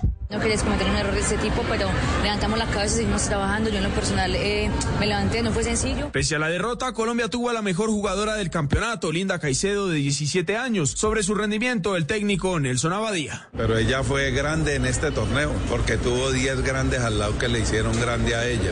Y las otras 10 grandes necesitaron de ella también. Para la selección Colombia femenina viene Mundial Sub-20 en Costa Rica en agosto y Mundial Sub-17 en India en octubre. Además, el otro año jugará el Mundial de Mayores en Australia y Nueva Zelanda. Y en París disputará los Olímpicos de 2024. Para Catalina Usme, goleadora histórica de nuestro país, hace falta una liga femenina con continuidad. Aún soñamos con una liga estable, una liga que nos permita construir mejores cosas. Las jugadoras que trabajan en el exterior ya viajaron a las ciudades donde viven y las de aquí, ya sin contratos en sus equipos, esperan mantenerse bien físicamente mientras no haya liga. Y en Londres, en plena plaza de Trafalgar, miles de personas se reunieron hoy lunes para celebrar el primer triunfo del fútbol inglés a nivel europeo en casi 60 años, la Eurocopa conseguida por el equipo femenino de fútbol. En vivo desde Londres, Silvia Carrasco, ¿cómo fue la celebración, Silvia? Sí, Daniel, la verdad es que llegaron eh, miles de personas con banderas a celebrar a sus campeonas. Mira, así fue la bienvenida. Please welcome to the stage your victorious England Lionesses, everyone.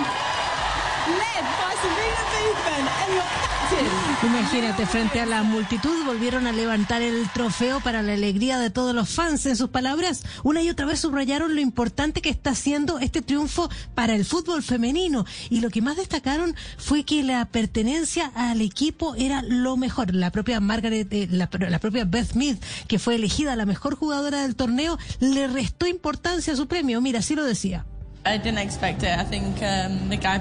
Dice que no se lo esperaba, que está tan orgullosa de ser parte de este equipo que ser la jugadora del torneo no significa nada para ella. Dice que ser parte del equipo significa más. Estas jugadoras eh, fueron también celebradas por la reina. Ahora van a descansar algunos días, pero no va a ser mucho porque ya van a tener un próximo partido el 6 de septiembre. Juegan de local en Stoke contra Luxemburgo porque ya empiezan el clasificatorio para la Copa del Mundo, Daniel. Muchas gracias, Silvia. Mientras tanto, en Colombia, Millonarios es nuevo líder del campeonato. El azul llegó a 11 puntos tras superar en Santa Marta a la Unión Magdalena. Este equipo, sí, como dices tú, entraron cuatro jugadores, pero este equipo tiene una memoria, tiene una memoria, tiene una idea, sabe a qué entra a la cancha, sabe a qué jugamos. Parece que la continuidad del trabajo ha sido muy buena, muy buena. Y aparte de eso, tiene, tiene orden, orden. Carlos Bacano, todo el gol del empate del Junior en su visita a Río Negro ante Águilas Doradas. El Chacal volvió a convertir un gol en el fútbol profesional colombiano 11 años después de su marcha a Europa. Lo personal contento por, por marcar, por ayudar al equipo, pero sobre todo me quedo con, con, la entrega del equipo. Compañeros que por ahí se puede decir que no venían jugando o no habían entrado en convocatoria. Se vio hoy la entrega de, de cada uno y yo creo que vamos por buen camino. Lastimosamente no nos llevamos los tres puntos, pero yo creo que cuando se suma de visitante y se sacan los tres puntos de local, yo creo que es un buen camino. El club kazajo Astana le levantó la suspensión provisional al ciclista colombiano Miguel Ángel López, quien correrá la vuelta a Burgos desde este martes. JJ Osorio con la información. Hola Daniel, buenos días. El pasado 22 de julio el equipo profesional de ciclismo Astana había suspendido temporalmente a Miguel Ángel Superman López, luego de leer información en medios de comunicación españoles en los que se afirmaba que el colombiano había sido vinculado a la investigación del caso Mainar, un médico español acusado de tráfico de medicamentos prohibidos. Hoy el equipo le levantó la suspensión y ha dicho que continuará con su calendario de competencias que incluyen la Vuelta a Burgos la próxima semana y la Vuelta a España dentro de 15 días. Según informó el equipo, luego de leer todos los informes, encontró que lo que ocurrió a su ingreso a España fue un chequeo normal de la Unidad Central Operativa de la Guardia Civil Española. No pasó de un escándalo y Superman continuará corriendo con el Astana. Tiene el gran compromiso de competir en la Vuelta a España ya que tuvo que retirarse del Giro de Italia por una lesión y no pudo asistir al Tour porque estaba en recuperación. Y para el cierre, 1.517 atletas de 141 países empiezan a competir hoy en el Mundial Sub-20 de Atletismo en Cali. Por el momento, 9.15, todo en Deportes en Mañana Blue. Estás escuchando Blue Radio. Cambio de voz. Eso solo significa una cosa, que tienes que empezar a ahorrar para la universidad de ese niño gigante. Pero si es un bebé, vas a decir, los bebés no tienen pelos en las axilas. Los cambios cuestan, pero nosotros estamos ahí para ayudarte. Banco de Bogotá, cambiando contigo. Somos Grupo Aval. Más información en bancodebogotá.com.co y la Superintendencia Financiera de Colombia. Si acaba de llegar a Blue Radio, esto es lo que está pasando y lo que se ha perdido. 9 de la mañana, 15 minutos, y murió uno de los grandes del básquetbol norteamericano, Daniel. El más ganador de la historia, Néstor Bill Russell, 11, anillos de la, NBA, de la con NBA. los Boston Celtics, y además fue un líder en toda la causa de luchar contra el racismo en aquella época. Efectivamente, un ícono en esa lucha por los derechos de los negros, por los derechos contra el racismo. Tenía 88 años el gran Bill Russell desde los Estados Unidos. Carlos Arturo. Hoy las canchas de la NBA se visten de luto. Bill Russell no solo fue un jugador de la NBA, Néstor, fue la vena, el corazón de la Liga Profesional del Baloncesto durante su época, pero también trascendió el deporte, luchando por los derechos civiles. Escuchemos esto. Así jugaba el gran Bill Russell, el número 6. Fueron ocho campeonatos consecutivos, dijo la NBA en una publicación, con los momentos históricos del jugador, del gran Russell. Russell. Néstor no solo era una de las grandes leyendas de NBA, también era un ícono deportivo en la lucha contra el racismo aquí en Estados Unidos. Falleció ayer a los 88 años, informaron familiares y la propia liga de básquetbol sin dar detalles qué fue lo que ocurrió. Primer jugador afro, Néstor, en alcanzar el estatus superestrella de la NBA. Russell fue el líder de la inolvidable dinastía de Boston Celtics. y conquistó 11 anillos de campeón entre 1957 y 1969, un récord de la NBA. Vayámonos, Néstor, al 2017, un momento que se ha hecho viral en las últimas horas, luego de su fallecimiento. Habla la leyenda del baloncesto Bill Russell, delante de otras leyendas más jóvenes del deporte como Karen Abdul-Jabbar, David Robinson, entre otros. Era en una entrega de premios del 2017 cuando Bill Russell los miró a todos sus compañeros y les dijo, les habría pateado el trasero. Russell sufrió numerosos episodios de racismo, Néstor, durante su carrera, marchó junto a Martin Luther King Jr. y fue uno de los pioneros y primeros grandes activistas en el deporte estadounidense. El baloncesto era toda su vida, Néstor. Gracias, Carlos Arturo. Entre otras cosas, Karim Abdul-Jabbar se cambia el nombre para simbolizar eh, su lucha contra la discriminación en ese momento religiosa. Gracias por enseñarme algo hoy, En los años 70 en Estados Unidos. Sí, lo desconocía en, en absoluto el, el, cambio de nombre. Se llamaba... No, me corcha. Si no sabía el cambio de nombre, me corcha. Se llama, hombre, no me acuerdo. Sí, 9 de la mañana, 18 minutos. El Tribunal Superior de Bogotá acaba de tumbar la condena contra Carlos Matos en el tribunal. Catalina Vargas.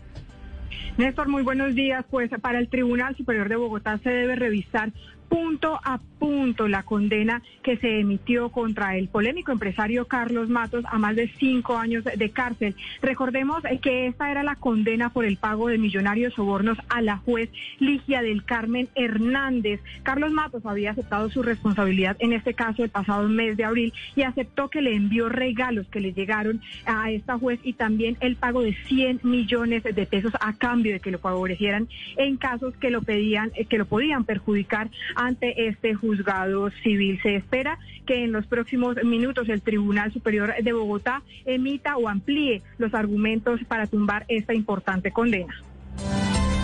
Y atención a esta hora, la rama judicial está afectada por un problema de Internet. Rocío Franco. Pues a esta hora el Consejo Superior de la Judicatura da cuenta de los problemas de conectividad que están afectando a la rama judicial a nivel nacional y esto porque el proveedor ha informado que se ha presentado un incidente desde las 12 y 36 de la mañana. Sin embargo, dice la rama judicial que hasta el momento no se cuenta con una causa diagnosticada ni con una expectativa de solución. Ante esto, ha señalado la rama judicial que se están realizando las audiencias algunas de ellas por eh, conexiones externas a la de la rama judicial. Por eso algunas de ellas pueden presentar algún tipo de problemas. Señala la rama judicial que informará en las próximas horas cuál será el paso a seguir y cuál ha sido el problema para la conectividad a nivel nacional. Están esperando que en algún momento comience a restablecerse gradualmente ese servicio, la conexión de Internet. Otro policía acaba de ser asesinado ahora en el departamento del Cauca, Hugo Mario. Néstor, el patrullero Mario Fernando Guerrero se encontraba a descanso después de cumplir su turno en la estación de policía de Villarrica, Cauca, salió a la calle, ingresó a un establecimiento comercial y cuando estaba allí comprando una bebida fue atacado a disparos por dos sujetos. Aparentemente, el patrullero guerrero no tenía amenazas de muerte, estaba de civil, no uniformado. Las autoridades investigan si el crimen está relacionado con el llamado Plan Pistola que ha venido ejecutando el Clan del Golfo en diferentes regiones del país, aunque en esta zona del departamento del Cauca hace presencia principalmente la disidencia de las FARC, Jaime Martínez. La víctima era oriunda de Pasto Nariño, tenía 26 años de edad y hace siete años prestaba su servicio a la Policía Nacional. Hace 17 meses estaba adscrito a la estación de, de policía del municipio de Villarrica en el norte de Cauca, Néstor.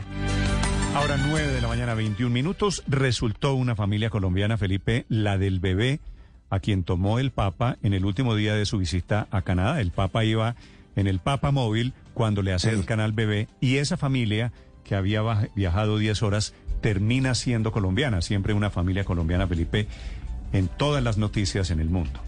Estamos en todas partes, ¿no? Que hay barbaridades, una cosa impresionante.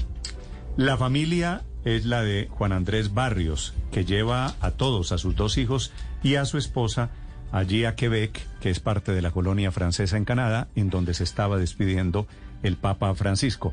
Señor Barrios, en Canadá, buenos días.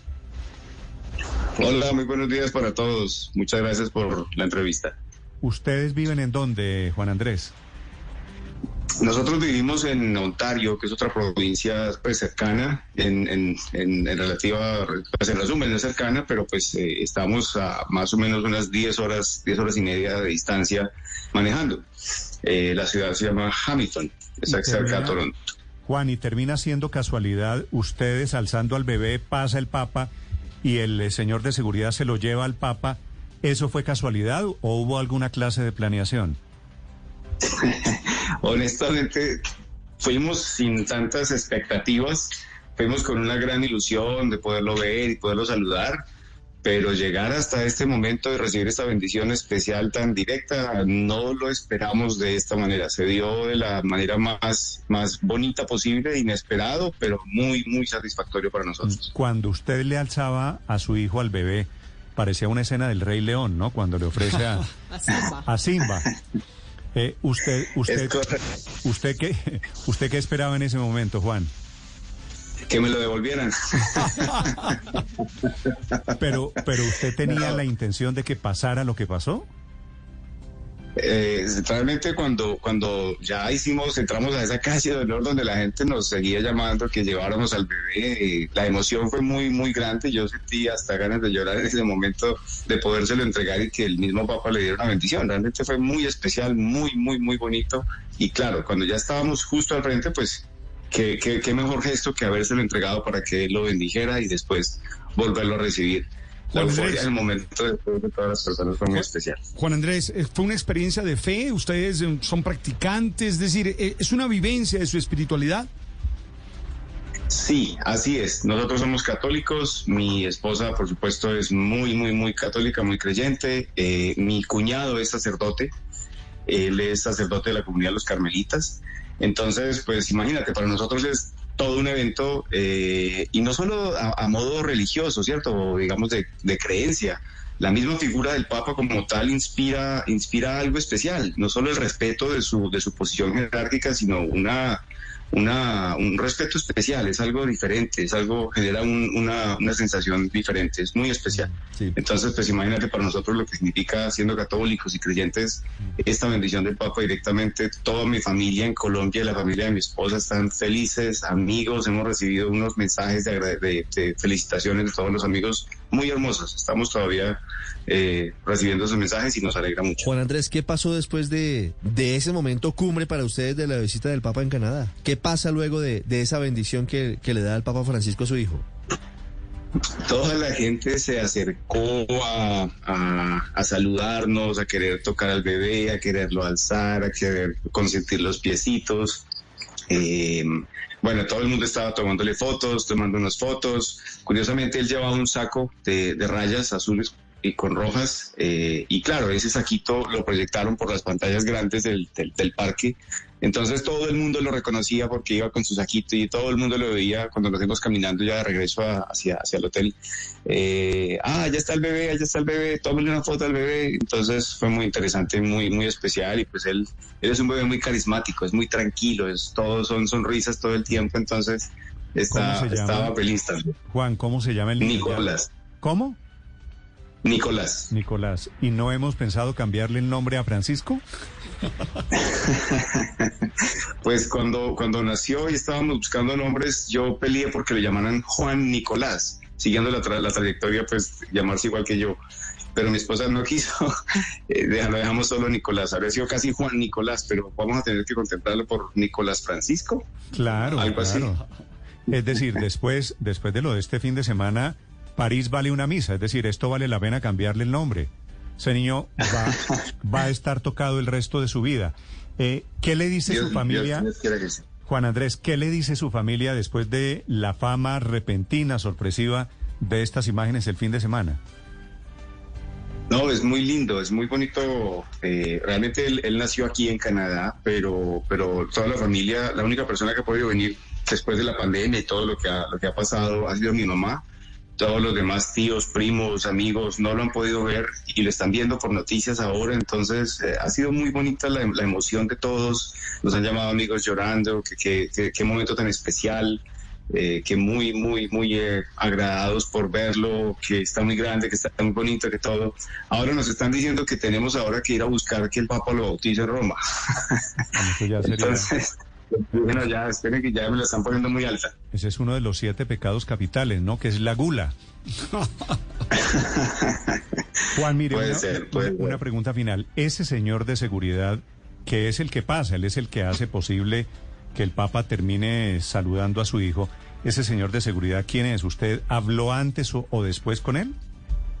No, no, no, no, no hemos podido tener ningún contacto con ninguna persona ni, ni, ni, ni sabemos quiénes son. Solo son las personas de seguridad de él, iban pasando allí con- en, el, en el recorrido del papamóvil y nosotros nos acercamos a la valla de contención y allí fue, pues el, el afortunado momento fue cuando llegó a ese punto. Sí, Juan, pero, Pero previo, no lo conocemos. pero previo le hacen a ustedes una calle para que usted logre llegar hasta esa barra con, con su bebé de nueve meses. ¿Usted alcanza a escuchar desde ese lugar la bendición del Papa, lo que el Papa le dice a su hijo? No, no, no, no alcancé a escuchar qué le dijo. Ojalá pudiera escucharlo, pudiera entenderlo, pero no, no sé qué le habrá dicho. Lo que alcanzamos a decirle nosotros a distancia fue, fue un saludo, papá, desde Colombia, somos colombianos. Y él nos levantó la mano a nosotros y también nos mandó una bendición. Pero, pero no sé qué le habrá dicho al bebé. ¿Qué dicen en una bendición, padre? Una bendición. ¿No más? Si no más. eh, Una bendición. lo o sea, mejor. eso no es, no es secreto. No, como- no, no es secreto, es una bendición. Fátima, no, pues. no, no, no, es una bendición. ¿Quién habitual. estaba, Juan, quién estaba grabando? Porque usted tenía al niño modo Simba arriba. ¿Quién grababa detrás? Sí, atrás estaba mi esposa con mi hija mayor, nuestra niña mayor, Ana Sofía Barrios. Eh, la estaba con una mano, la estaba alzando y con la otra mano grabó perfectamente el momento. No sé cómo hizo, pero lo grabó perfectamente bien. Eh, se ve la vibración del celular por la emoción de ella y su, eh, su emoción gritando gracias. Entonces fue muy especial. Ella estuvo todo el tiempo allí atrás con la niña alzada y la niña pues no entendía qué pasaba, pero, pero ya va entendiendo cuál es la posición del Papa. Sí, pues eh, es un gusto saludarlo, Juan, y, y- y- conocer la historia de una familia colombiana que termina literalmente tocada por la bendición del Papa allí en Quebec, en Canadá. Gracias, Juan, y guarde ese video, ¿no? No lo vayan a borrar. Por supuesto, por supuesto, y para todos los colombianos, estoy seguro que esto es una bendición para todos los colombianos. Estoy completamente seguro que es así. Bueno, seguramente algo, un pedacito de esa bendición nos, nos toca. Nueve de la mañana. Ahora le 29 minutos. quiero- Señora. decir una cosa con base en la observación llana y simple, y es que no se parece en nada a este papamóvil al que usó en Bogotá, ¿no? El Papa Francisco en su visita al país. Ah, no, el de aquí era ¿Qué blindado, era? Paola. Blindado, exacto, con vidrios de ma- máxima seguridad. Por eso es que acá nunca pudo alzar ningún bebé ni ningún escolta, le pudo pasar Por ningún niño. Eh, Eso, le- ¿Cuáles serían las obvias, padre? ¿Que algo va de Canadá que- a Colombia? De que somos un país violento, de que somos un país donde... Claro, ahí está. Eh, eh, tristemente es así, es, du- duele, pero es así, Paola. En Canadá va en carro descapotado, al aire libre, ¿no? La literalmente como Pedro por su casa. Es que en Canadá, Felipe, hay canadienses. en Colombia, hay colombianos. No, pues además, eh, vaya usted mire cuáles son las, no las conozco, pero las cifras de violencia en Canadá, eso debe ser nada. Claro. Comparado con Pero el nuestro, es Felipe. A pesar de estar llenos de armas, ¿no? Porque es uno de los países con mayor número de armas per cápita. Sí, sí, pero, las usan, claro, para matar al oso, al venado. Sí, Paola, yo no, yo no. Pero había caído en tampoco- cuenta en el tema del Tampoco, hace poco, hace poco un tirador de esos medio locatos mató a unas personas en Canadá. No, tampoco no es hay- que estén tan libres. hoy no y hay- ni hablemos de los tiradores en Estados Unidos. Pe- pero no hay punto de comparación No, no nos la- carguemos toda la mala fama. No nos la carguemos toda la mala fama porque acuérdese, Aurelio, en Canadá no, un Aurelio, tirador mató a unas usted personas. tiene razón, usted tiene razón en que locos hay en todas partes del mundo. Ah, sí, Ahora, señor, así es. admitirá usted que aquí vivimos con un poquito más de susto. Mire, Néstor, yo, yo una vez fui a Sí, predicar tenemos más a loquitos, Edmonton. tenemos más locos, pero los otros no están exentos. Eso es verdad. Claro que sí, Yo- los otros yo no alguna están- vez fui a Estados predicar- Unidos, pues míreme, cu- ¿cuántos, cuántos de estos asesinatos, de estas masacres de locos con fusiles y armas de largo alcance hemos contado en el último año en los Estados Sí, Unidos? en Es Estados debate, Unidos, estaba en Pero No Canadá, vengamos a decir que aquí los salvajes Canadá. tenemos un Pero- papamóvil y los otros que Pero, no pero matan a tampoco nadie, podemos no. negar Tampoco. las cifras de violencia nuestra, No, no, yo Aurelio, tampoco. Aurelio, pero es que el papamóvil blindado en Colombia no es un invento mío. Yo quisiera que aquí no hubiera miedos. Pero y, que el, y que el Papa estaba en un papamóvil Mire, descubierto ayer de- en Canadá. Yo quisiera que no Hace, fuera hace como 10 años, Néstor, fui a predicar a Edmonton, Sí. en la provincia de Alberta. Sí. Eh, bueno, a la parroquia de, Ju- de San Guadalupe, la parroquia hispana de esa ciudad. Oiga, un solo muerto por violencia. ¿En cuánto tiempo? Sí. En, en el tiempo en el que es- eso era octubre más o menos, debía ser en 10 meses. Un colombiano pero para- había matado a otro. Pero para los que creen los salvajes colombianos, que los salvajes somos los colombianos, no se les olvida que fue el Papa Canadá, ¿no? Mayor salvajismo de los hechos sobre los cuales tuvo que pedir perdón el Papa, cometidos por canadienses y por No, no, pero es que miembros eso- de la Iglesia Católica canadiense. Es que eso no Entonces, hay, pues no, no creamos que es que porque son monitos, son unos tipos, eh, un- eso es una cosa, y acá que es que somos de otro Pero- y pero esto, vas a esto negar, es un Héctor, platanal y somos unos salvajes. nosotros. Y somos No unos salvajes. Pero, violencia nuestras. No, pero le parece, le parece poco violento. claro que sí, ¿Cuántos no fueron, los cuántos, colombianos vivimos en cuántos fueron los pues, muertos por los cuales pelea, que aquí nunca matamos pero, a nadie. No, pues. no, no, de acuerdo, pero es que la distinción esa siempre suena discriminatoria y, y- y a mí particularmente me molesta. Eh, Entiendo, entonces, no, Héctor, seis mil, seis mil niños muertos fue por los que tuvo que ir a pedir ¿En perdón el? Papa. ¿En- Seis mil niños ¿En qué- muertos. ¿En qué año, Héctor? ¿Sabe la fecha? No. Sí, Ah, en- bueno, en- entre, entre, entre el siglo XIX y el siglo XXI, porque no se le olvide que Le los falta- últimos fueron no. en el siglo XXI. Sí, Eh, entonces, El siglo, los no, siglos siglo, los siglo XXI no, Héctor. Está- Los- los está últimos- siglo XX, siglo XX los tiene ul- un desfase. los últimos histórico. abusos ocurrieron, Héctor, antes es del año eso, no es- 2006. No es, compararnos con los canadienses. No, no, es que es la condición humana. si usted es que la quiere- condición humana la que Pero es aquí hay más violencia, Eh, Héctor. en- no lo neguemos, Héctor. Yo entiendo en lo lo- que dices y estoy de acuerdo con Héctor. Es decir, el ser humano es violento. De hecho, eh, eh, el mito de Caín y Abel es para expresar la violencia humana y, y todo eso es cierto. Pero no podemos ahora tapar las cifras de violencia de nuestro país. Pero si, No, nos- no, no. Si, si le parece, si le parece que somos comparables, perfecto, somos. No, lo que iguales. pasa es que hay un poco de arribismo en esa cosa que les parece que es que esos señores son monitos y hablan No, inglés nadie, y entonces Héctor, son mejores nadie. que nosotros. Nadie Bueno, ahí Sí, habla- ahí sí hablan hay- francés, en ese sí lugar hay- hablan francés, sí en hay- Quebec hablan francés. sí hay Nadie esa discriminación, sí hay esa discriminación en esa expresión de que es que en calmado. unas partes son colombianos y en otras son calmado. canadienses. Si a usted le parece que por hacerse el políticamente correcto somos iguales, somos igual de tranquilos a los canadienses, quédese con esa sensación, ¿vale? Está en su derecho. Lo que dijo Paola, que me parece interpretarla, es que el papamóvil en Colombia por alguna razón era blindado, eso no es un invento. Y por alguna razón, Paola, el papamóvil en Quebec, este del niño Sí. colombiano, era descubierto, Claro. punto. Ahora, el Papa en Es que, Colombia se transportó en unos carritos muy normales del aeropuerto hasta los sitios donde estaba. También es decir, cierto, tampoco, también ¿no? es O sea, sí. unos, unos carros normales, no eran blindados. cosa, cero. discriminatorios en el Vaticano, que son los que hacen el estudio de seguridad. No, pues ellos fueron los que dijeron en Colombia se necesitan vidrios blindados, ultra no sé qué, cabina cerrada del Papa. Pero ¿sabe que no eran tan blindados los vidrios? Aquí estoy en. Chevrolet, que fue el, Pues el ellos. proveedor, y no era un, un papamóvil tan blindado como lo están pintando. No era blindaje No, pero era con unos vidrios que se ve que son de ultra No, no, no, pero es que le estoy leyendo aquí la, la ficha técnica y, y no habla de, Eran un de poquito blindados solamente. 9.34 Un poquito. minutos en Están exagerando.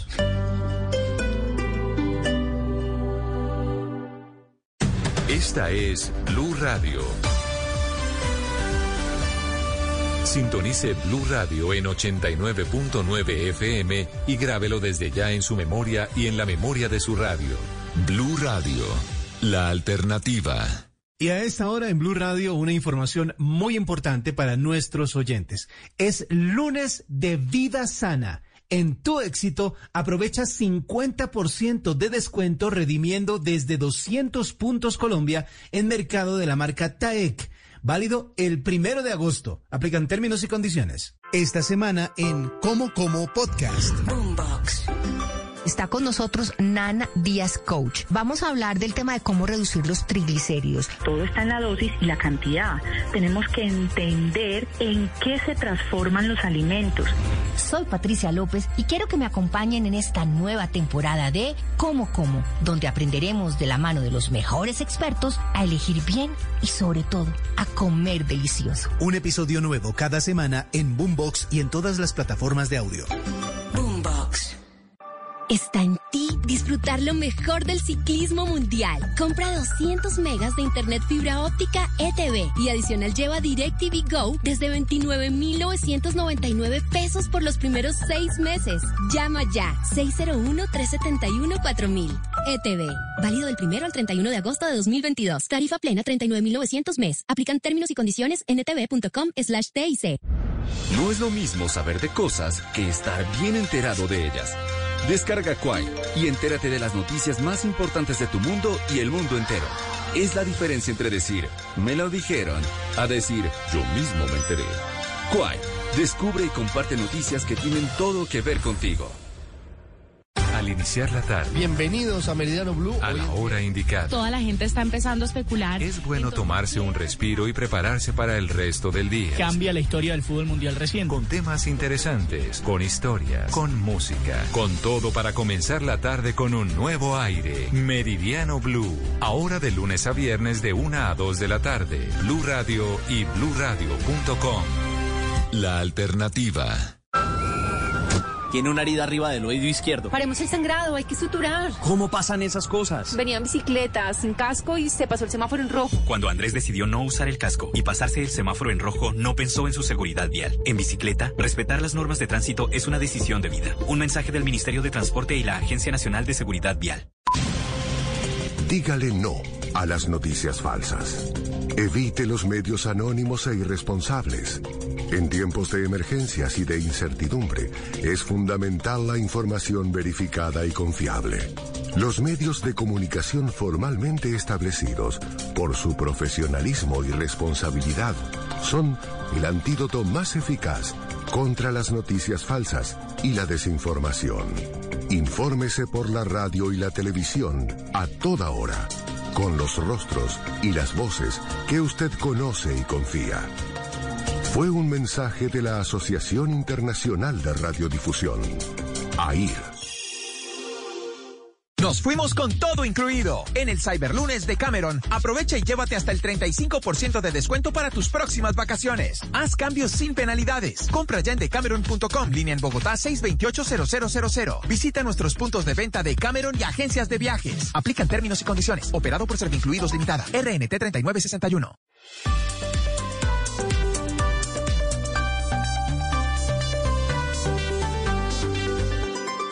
Estás escuchando Blue Radio y bluradio.com. Están presentando esta mañana el informe del equipo de Empalme que recibe, es una especie de corte de cuentas del nuevo gobierno, del presidente Petro, preocupado por el tema de obras que van a ser adjudicadas al final del gobierno, preocupado por el tema de vigencias futuras, que es la manera de endeudar al nuevo gobierno y por eso es la queja. Kenneth Torres con el equipo de Empalme.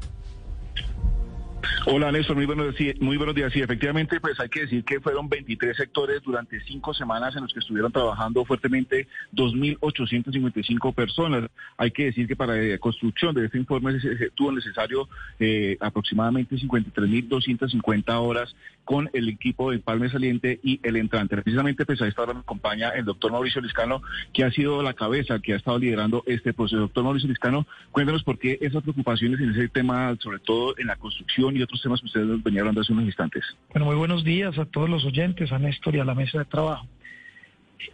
Digamos que el, empalme va un poco más allá de, simplemente la preocupación de obras. Nosotros hicimos un empalme que tenía eh, cinco puntos y es el informe que le entregamos al presidente hoy al país.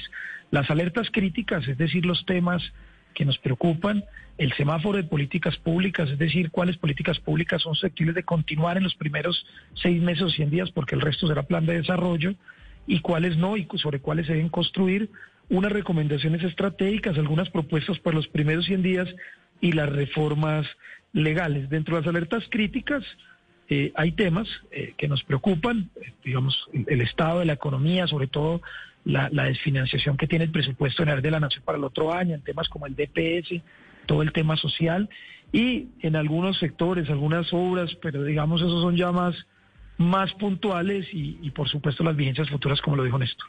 Néstor, en ese momento lo escucha el doctor Mauricio Liscano. Gracias. Hola, doctor Mauricio, buenos días. Buenos días, Néstor querido. Doctor Mauricio, una pregunta antes de comenzar con el tema de fondo. El robo, tengo entendido, usted fue víctima de un robo este fin de semana, ¿tiene que ver con la presentación de este informe de la Comisión de Empalme? Pues yo no lo sabría decir, pues digamos que que primero pues eh, fue el jueves pasado, nosotros pusimos la denuncia, sí nos pareció extraño que se lo robaron, eh, yo estaba ahí en una, en una peluquería, tenía un conductor escolta y se, se robaron el computador con alguna información muy general que me han entregado en la mañana de defensa, pero no tenía nada de seguridad nacional, solamente tenía un tema de contratación que está en el SECOP y algunos temas de, de recursos humanos. Yo no lo sé decir, eh, lo, lo que sí le podemos informar a los colombianos es que ninguna de la información que se robaron es de sensible ni de seguridad nacional, porque esa sola se la entregaron al presidente. Y dos, pues lo que se llevaron en el computador, que sí lamento que se me lo hayan robado, pues es lo mismo que estamos presentando hoy, luego es información pública que todos los colombianos igual iban a conocer y, y hoy están conociendo, pues ahí no hay nada, digamos, secreto. Vale, doctor Liscano, en este informe que se va a hacer público, ¿cuáles son las alertas, cuáles son las preocupaciones que recibe el nuevo gobierno? Pues digamos las más las más resumidas para no para no entrar digamos de fondo en muchos temas. El tema de inclusión social, especialmente en el DPS, hay un déficit de inversión de menos de 10 billones de pesos donde están todas las transferencias monetarias, el ingreso solidario. En los temas de salud, pues tenemos la insostenibilidad del sistema expresada en deudas acumuladas a la PESES por 20 billones de pesos, un déficit de 6.4 billones para el próximo año, 14 PESES que están en riesgo, 10 de ellas en liquidación, lo que nos eh, pondría en riesgo más de 10 millones de afiliados. En educación, por ejemplo, tenemos un tema de prestaciones sociales. Hay un contrato de 10 operadores que se vence el 30 de octubre, que es por 8 billones para toda la, la prestación del servicio de salud de los maestros. En el tema de paz, se gastaron la plata que no era de paz en otras cosas. Y se gastaron más de 9 billones, comprometieron 8.2. Nos preocupa mucho eso. Eh, porque la paz no se invirtió la plata en paz y eso quedó desfinanciado. En el tema, por ejemplo, de pandemia salen 1.8 millones de personas de afiliación de emergencia que están en la incertidumbre y que cuestan 816 mil millones que no están en minas de energía. Nos preocupa mucho el, el déficit que está el fondo de subsidio o de estabilización de precios de la gasolina, porque este gobierno próximo pues no quiere aumentar el precio de la gasolina, pero no dejar un déficit enorme de más de 36 billones de pesos que cuesta al año todo este programa de estabilización de precios de la gasolina.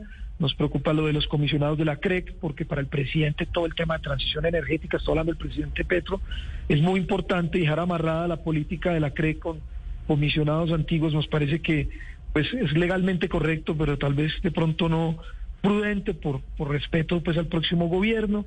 Eh, la venta, la privatización de Invercolsa, de Ecopetrol, que lo van a privatizar. Recuerda usted el problema de las acciones en algún momento de Fernando Londoño. Este tema eh, en ambiente, pues todo el tema de, de fracking, que ya están algunos pilotos de fracking, el TLC con Emiratos Árabes y la auditoría de los recursos de todo lo que está pasando en obras de deporte, en obras de los OCAT, en recursos de paz, en TICS, eso todo nos preocupa y digamos que pues por de manera general, digamos, podríamos eh, dejar ahí el, eh, digamos, eso es lo que nos preocupa, digamos, como alertas muy, muy, muy de políticas públicas que en este momento estamos recibiendo. Pues muchas alertas, doctor Liscano. Está garantizado. Y eso que esas están resumidas. Y está, y está el resumen. Tienen además eh, una hora durante todo el día de hoy para cada sector, así que ahí está el memorial de agravios. Pero doctor Liscano, yo quiero preguntarle por el ingreso solidario. ¿Están garantizados los recursos para esos subsidios el año entrante? En ese momento el gobierno nacional no los dejó presupuestados, eh, no están los recursos. Esa es una preocupación que tenemos.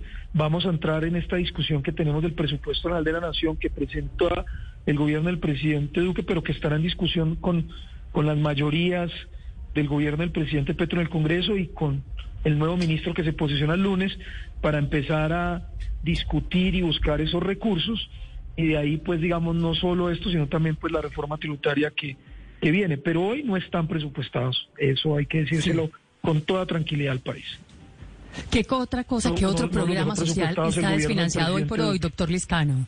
Sí, además de ingresos, ingreso solidario, ¿qué otra cosa? El fondo de la gasolina es- está, está desfinanciado, eh, está desfinanciado el Banco Agrario, que lo están descapitalizando, hay una descapitalización del Banco Agrario por 700 mil millones de pesos para pasárselos al presupuesto general de la Nación y eso pues también nos preocupa mucho porque ustedes saben que la reforma agraria y el Banco Agrario, ha dicho el presidente, va a jugar un papel muy importante en la financiación de los campesinos. Hoy esos recursos también quedaron eh, desfinanciados y eh, pues digamos hay algunos en salud, por ejemplo, hay un gran hay un gran tema eh, de desfinanciación Y, y eso, digamos, parte de lo que, pues, de lo que tendrá que entrar a, resolver el próximo Congreso cuando apruebe el presupuesto y el, y el próximo gobierno eh, eh, del presidente Gustavo Petro para resolver todos estos temas eh, que se entran a, trabajar a partir del 7 de agosto. Doctor Liscano, uno de los eh, temas que más ha sonado los últimos días tiene que ver con todo este proyecto de la Mojana y de la Unidad Nacional para la Gestión del Riesgo eh, eh, y unos compromisos, eh, seguramente también con vigencias eh, futuras en ese proyecto que no costaría menos de 1,8 billones de pesos. Ahí encontraron algo que llame la atención. Hay dos temas que nos preocupan. Uno es los 3.1 billones de pesos del el contrato que va a adjudicar Cor Magdalena, que ya, digamos, eh, se presentaron las propuestas y hubo un solo proponente que fue SACIR. Ese es por 3.1 billones de pesos que además compromete vigencias futuras, que no es ni siquiera para la construcción del canal del dique, porque el presidente ha dicho que quiere darle un manejo diferente, más ambiental y menos de infraestructura. Y ellos están haciendo un esfuerzo eh, en, en organizarlo de una manera más, eh, digamos que nos preocupa ese 3.1 billones ya saliendo el gobierno a adjudicar ese contrato a través de Cor Magdalena. Y el otro es el de la Mojana, que usted bien lo dice, pero pues obviamente allí, más que en el proceso contractual que nosotros no, no, no somos jueces, no somos fiscalía, no somos contraloría, nosotros no estamos criticando si eso si hizo bien o mal, eso solo lo sabe el gobierno, los organismos de control. Nosotros lo que hemos dicho es que sobre un tema tan sensible como la Mojana, como un tema tan sensible como el canal del dique, donde el presidente tiene una visión más ambientalista, más de comunidades, pues adjudicar todos estos recursos faltando 15 días, pues digamos amarra a un gobierno que, que- que el pueblo colombiano votó y que quisiera tener libertad para tomar decisiones sobre estos temas. Sí, doctor Liscano, la competencia es de los organismos de control. ¿Ustedes van a compartirle copia oficial de este documento a la Fiscalía, a la Procuraduría y demás organismos para que inicien investigaciones frente a lo que ustedes encontraron? No, no lo tenemos previsto. Eh, nosotros no, desde el principio siempre el presidente que no quería un retrovisor, que simplemente quería que le presentáramos un informe al país de cómo se recibían las cosas y nosotros simplemente lo vamos a colgar en la página web, porque además nosotros no hicimos investigaciones de fondo sobre procesos de contratación o temas de esos, nosotros simplemente estamos dando las alertas pero nosotros no, pues no, no somos investigadores, ni esta comisión era una comisión anticorrupción, ni era una comisión de rendirle cuentas al gobierno, ni mucho más. Nos tratamos de ver desde el mayor respeto, lo que pasa es que sí nos parece prudente que el país conozca todo. Además que, pues yo sé que los medios se enfocan en las alertas críticas, pero aquí también semáforos en verde, en cosas que están bien del gobierno, y que vamos, políticas públicas que vamos a continuar. O sea, el informe es muy completo y yo espero que todos los colombianos lo puedan, lo puedan escuchar. Me tengo que ir, me, me da pena con ustedes, pero Ah, tengo le acá la instalación de todas estas mesas y me están acosando. Doctor Mauricio, si me perdona la última pregunta muy cortica, se la quería hacer el experto señor, aquí con en, todo gusto. en temas económicos. Muy rápidamente, Víctor. ¿Cuáles cosas quedan en verde? No, mire, por ejemplo, en verde nosotros eh, el tema de jornada única lo pre- eh, consideramos que se debe continuar. La casa, mi programa Mi Casa ya consideramos también que es un programa que nosotros, eh, digamos, como eh, digamos esos programas nos parecen bien, todo lo que han hecho de eh, el medio ambiente, de ciudad y todos esos temas, pues yo creo que quedan, digamos, en verde y los vamos a informar. Hay varios temas que, que- que el gobierno ha hecho bien y que pues, el tema de economía circular, por ejemplo, que el gobierno ha hecho bien y que vamos a continuar. Sí. Doctor Mauricio, ¿van a publicar una especie de libro blanco de corte de cuentas con este informe? Más que libro blanco, pues vamos a presentar el informe, vamos a subir a una página web que ha subido, eh, queda en la, en la, en la web. Vale. Mauricio. Liscano, que es el coordinador de Empalme, están publicando esta mañana lo que reciben del gobierno Duque. Gracias, doctor Liscano. Feliz día. Estás escuchando Blue Radio. Juntos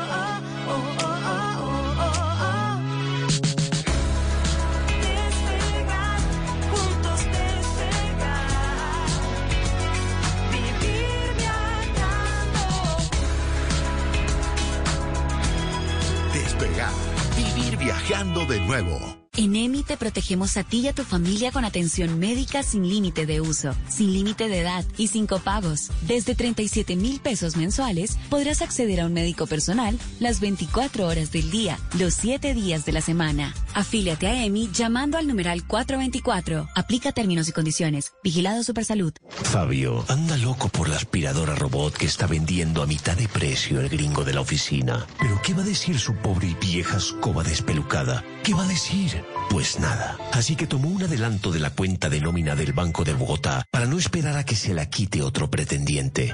Te amo, aspiradora robot. Banco de Bogotá, cambiando contigo. Somos Grupo Aval. Conoce más en bancodebogotá.com.co. Vigilado Superintendencia Financiera de Colombia.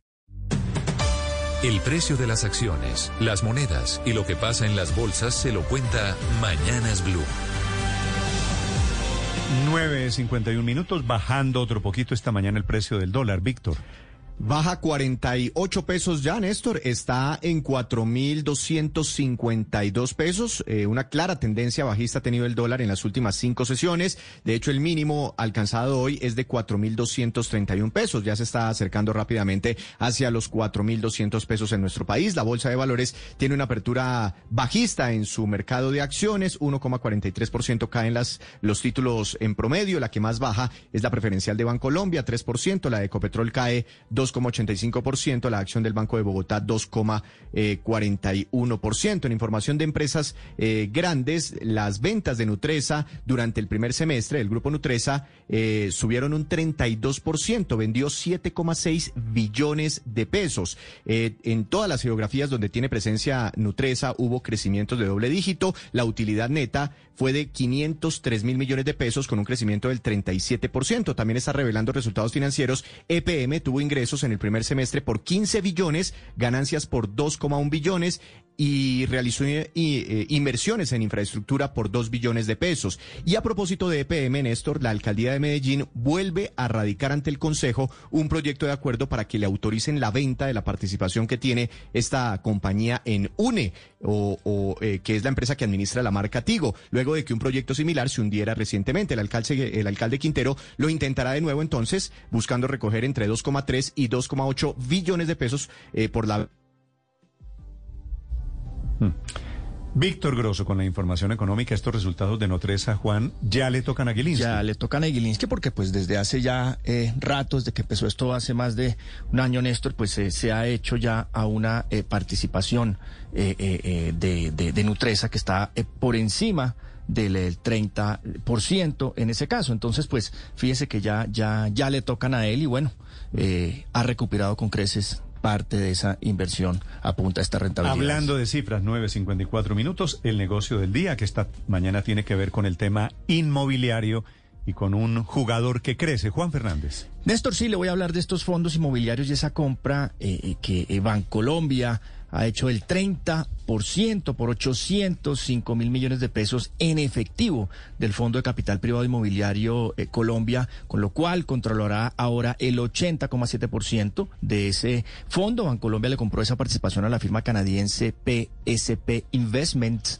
El otro socio grande que queda ahí es Seguros Sura. Así las cosas, pues Bancolombia se hace a un control casi total de uno de los fondos inmobiliarios más grandes del país, el segundo exactamente, que tiene unas ocho líneas de negocio en áreas como lotes, vivienda, en industria, en salud, en hoteles, en fin, es por ejemplo el dueño del 49% del portafolio de los centros comerciales Viva eh, y varios de los locales más grandes donde opera supermercados éxito, como el de Unicentro en Cali, el de Chipichape o Buenavista en Barranquilla, y también de otros eh, desarrollos a medida de centros de distribución de compañías grandes como de Uno. Sus activos en administración suman más de 4,3 billones de pesos, tiene unos 120 inmuebles y unos 460 mil metros eh, cuadrados. El monto de esa transacción le deja ver el tamaño eh, del negocio de los fondos inmobiliarios en Colombia, el que hacen parte de otras compañías como eh, Pay, como Credit Corp Capital, como Yellowstone Capital Partners, como Sura, que también tiene negocios relacionados de este tipo. Y ahí todos estos fondos administran en el país más de 25 billones de pesos. Esos negocios inmobiliarios a los que alguien con exceso de capital puede acceder, pues pueden tener una rentabilidad anual promedio del 4%, eso es efectivo anual, pero hay fondos que pueden generar hasta el 7%. Y son esos fondos los que empujan, por ejemplo, la construcción de edificios de oficinas en las capitales. Mire el caso de Bogotá, donde gracias a, esos fondos el inventario de metros cuadrados en esta área pues pasó en los últimos 10 años de un millón de metros cuadrados a más de 3 millones. El crecimiento de otras áreas de negocios también ha abierto posibilidades a todo este sector. Por ejemplo, la industria de los call centers que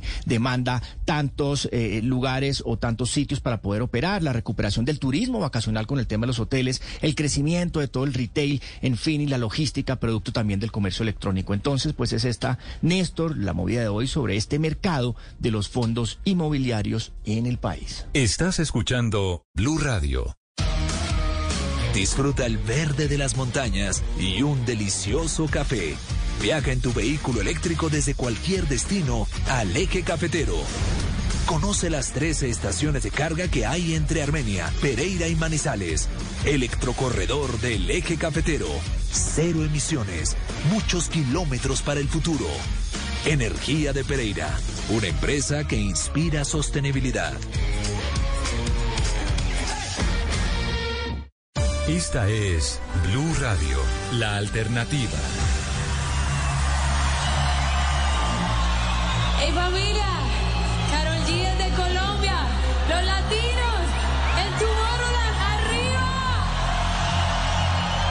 Baby, come on.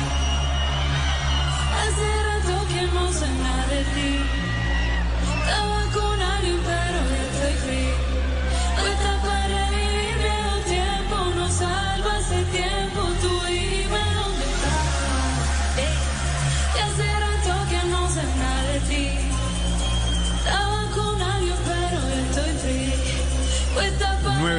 57 minutos. Estamos escuchando, Padre Linero, a su cantante, su bichota, bichota. G.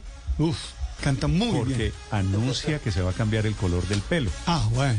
Y eso es una noticia muy importante. Pues es que para Ah, todos bueno. los que compraron pelucas azules para acompañarla en sus conciertos, pues ya les toca archivarlas, porque ya, ya ella dice que ya ese pelo eh, como que significa un paso de madurez, un paso que tiene que dejar atrás, un ciclo que cierra. Y dice, hoy voy a decir, lo que voy, lo que voy a decir sale de mi corazón, puso en Instagram. Se quiero contarles que ya en este momento de cambiar mi pelo azul que ustedes amaron tanto como yo. Para despedirnos, mi pelo azul y yo nos fuimos de vacaciones a algunos de los lugares que están en mi lista soñada. Me llevé a mis amigos, 22 amigos se fueron, para recorrer. Entre otros a Santorini, ¿no? A. Santorini, estuvo en Santorini, estuvo buceando, estuvo eh, bailando. Sería buen plan ser amigo de Carol G. Obviamente, Pues porque claro. ese paseo estuvo. ve, pero venga, se lo describo. Se fue para Santorini. Pues con todos los gastos pagos. Con todos los gastos pagos, avión privado y todo. Estuvieron en Santorini buceando. Y bailando, obviamente, y de fiesta. Luego se fueron para Dubái, en donde la recibieron en un hotel, en donde le adornaron toda la recepción del hotel al gusto de ella, con una foto gigante de la presentación de ella en Coachella y con un montón de rosas, de flores que ella decía que eran sus flores favoritas. Y yo, amigo de Ospina, Una habitación duplex, creo que en el Burj eh, Al Arab, si no estoy mal, porque de- por los colores parece que ese es el hotel en donde, en donde se quedó. Zafa, eh, recorrido por las dunas del Dios, desierto, padre, etcétera, etcétera. Ni haga cuentas de cuánto puede costar ese No, y ojo con esta. No, Luego porque termina- Carol, Carol G está inmensamente rica. Gana menos que Ospina, pero es más termina, generosa. bueno, cuando termina en Kenia. usted que es el tacaño, dinero. Termina en Kenia en un safari impresionante en donde lloraba cada vez que veía o al león o a la jirafa o al elefante porque decía que era una emoción demasiado grande la que le No embargaba. bien, si tiene plata que se la gaste. Un si- banquete y en la si- mitad de si la es con amigos, pradera. Si se la gasta con la gente que quiere que la quiere. Sí, exactamente. Eso era lo que ella decía. envidia. Tengo un mal sentimiento, envidia, punto. Y termina, después de tremendas vacaciones, se va para Bélgica, se acomoda en Tomorrowland con su amigo DJ Tiesto, que era uno de los que se presentaban en el, en el- en el escenario principal de uno de los festivales de música electrónica más grandes, yo creo que el más grande del mundo, y se para enfrente de él a cantar dos canciones. Cantó Provenza y cantó la canción que hace con él que se llama Don't Be Shy, que es esta. Y en ese Tomorrowland es cuando aparece con la peluca. Aparece con un velo que le cubre el pelo. La o sea, peluca no es, sabemos. tiro- es tipo padre linero. ¿no? Diga. ¿Así? Así No, como moña y todo. una peluca. Como una moña negra larga que oculta. O sea, no sabemos el color todavía. Todavía no sabemos de qué color. No sabemos de qué color toca comprar la siguiente peluca. Pero sa- sabe que no es menor el color del pelo de Carol G. Se convirtió en un símbolo Claro, para muchas es mujeres en el mundo. es para- verdad. es- Claro, es, es es- negocio, es poderoso. o sea, cuando usted se corta el pelo, se cambia el color del pelo y eso es noticia, Eso quiere decir Eso que era icónico, algo, algo era muy importante, era muy, muy importante. Y por eso aparece como ocultándolo en esta presentación. El pelo azul era el símbolo de ser la bichota. Exactamente. Y según dice mucha gente, es como Sí. cerrando todo el ciclo de eso, de la bichota, de, de toda su relación con Anuel AA, bueno, todo lo que pasó antes de esto y de haber comprado un Ferrari del color del pelo. ella Ahora le toca cambiarle el color. Ella lo dejó a él. Sí, sí, sí, tiene que ser así. ¿Sí? Sí, porque obviamente es Ah, bueno. mucho más, mucho más Me Karol G. Ah, bueno. Yo no pude ir al viaje, pero estaba invitado. 10 de la mañana, un minuto, pero, pero cantó en esta la tusa. No, no, no, solamente cantó dos No, pero canciones. la buena es la tusa. No, pero ya, eh, eh, digamos que esto fue Y- medio, medio No, improvisado. quiero escuchar 200 copas. Tampoco la cantó allá. No, jodas. Solo, solo fueron dos canciones, porque el artista principal era, era Tiesto. Es que era música electrónica. Era ¿no? música electrónica. Entonces, y por eso esta Néstor versión, no la pegaba. versión de Provenza que oímos hace un momento, la versión de Provenza era versión electrónica, no el reggaetón que conocimos todos, sino la versión Pero electrónica se les más está olvidando que también estuvo arropada por la bandera de Colombia. Ah, sí, claro, tenía la bandera de Colombia puesta. para nada menor. Sí, sí, sí, es cierto. sí, Tiene sí. toda la razón. 200 copas. Me complace, por favor. Pues que las 200 copas, aunque eh, no. No. creo que haya sido tan popular en Bélgica. No, en Boom, Bélgica, cantando 200 copas. Un belga marica, ya. Yo creo que no le sale, pero sí. O había mucho latino, obviamente, porque este es uno de los festivales. Son tres fines de semana de jueves a domingo. Todos llenos, todos con muchísimos artistas electrónicos. No es un escenario menor y el regreso además, porque no se había podido hacer por la pandemia en los años anteriores. Así que la, llegada de Carol G ahí tuvo muchísimo público. Así que la gran Carol G haciendo anuncios sobre su pelo, la gran bichota. 10 de la mañana, dos minutos en Mañanas Blue.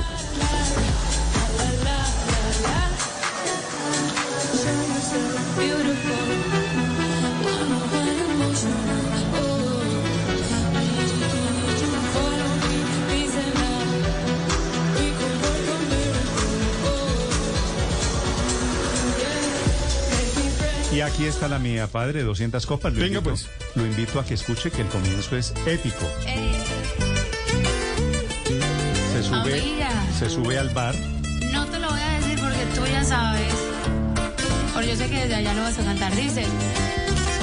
La veo sufriendo sola aunque lo niegue. Se muerde los labios para poder ser fuerte. ¿Cuántas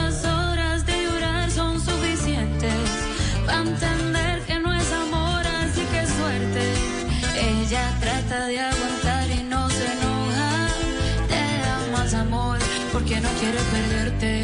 Pero que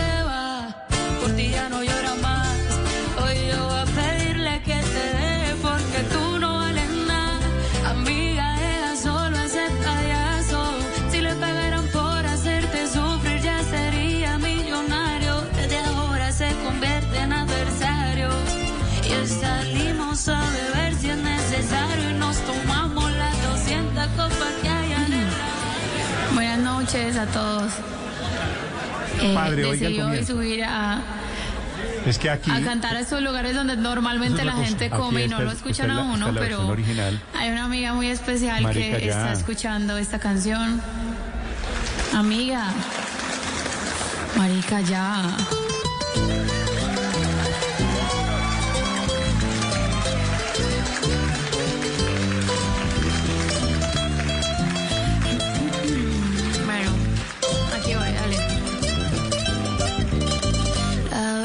Sufriendo sola aunque lo Pero sí, es la, esta es la versión buena. Pero entiendo por qué no la cantaron en el festival. O sea, no, usted se imagina a, a toda esa gente estadounidense. Todos los belgas. ¿Eh? ¿Belgas? ¿Belgas? Que es en Bélgica, en Boom, Boom, Bélgica. Había muchas belgas. Sí, claro.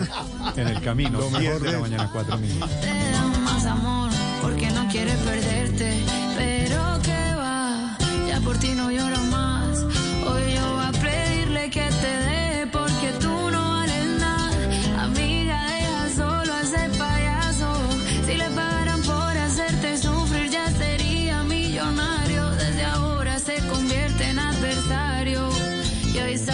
Estás escuchando Blue Radio. Llegó el Ciberlunes. Aproveche las superofertas pagando con sus tarjetas Da Vivienda del primero al 3 de agosto de 2022. Conozca más en ofertas.davivienda.com. Aplican términos y condiciones para cada aliado. Da Vivienda. Vigilado Superintendencia Financiera de Colombia. Dos galletas se atraen. Con rica crema en la mitad. Galleta y crema, yo tuiteo, delicioso, siempre conmigo estás. Los polos opuestos se unen con crema con las nuevas galletas Beans. Dos crocantes galletas de chocolate unidas con la más rica crema. Ardos Cookies Factory. Despegar,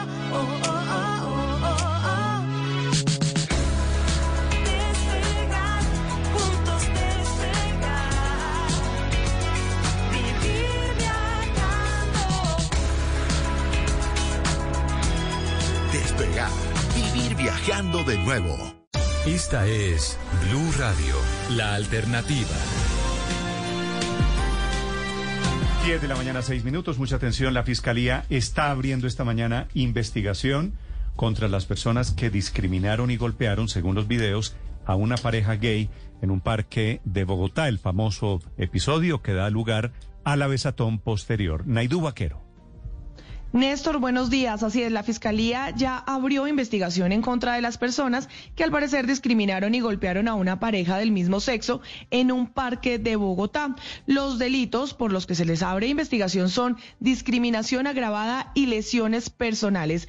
Estos hechos tienen que ver con el ataque a dos personas del mismo sexo en el barrio Salitre, en la localidad de Engativá, en donde quedó registrado a través de varios videos por redes sociales la respuesta de la comunidad con palos y golpes hacia esta pareja del mismo sexo. Según la señora que quedó registrada agrediendo a la pareja, los jóvenes estaban cometiendo actos sexuales delante de menores de edad, mientras que la pareja sostiene que solo se estaban dando un beso en el parque. La denuncia ya llegó a la Dirección Seccional de Bogotá y la instauró esta misma pareja de hombres que fue víctima del ataque verbal y físico el pasado 30 de julio. Naidú, 10 de la mañana, 7 minutos. Esta mañana intervino el equipo de paz de la OTAN.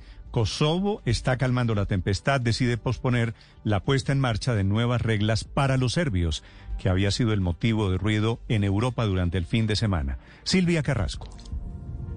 Sí, Néstor, y la preocupación por los Balcanes siempre es eh, importante porque ahí hay una enorme cantidad de tropas de la OTAN tratando de mantener la paz entre Serbia y Kosovo. Serbia no reconoce la independencia de Kosovo y exige a sus habitantes documentos especiales si quieren residir en Serbia. Kosovo decidió tomar la misma medida para demostrar que tiene independencia y eso fue lo que hizo crecer la tensión.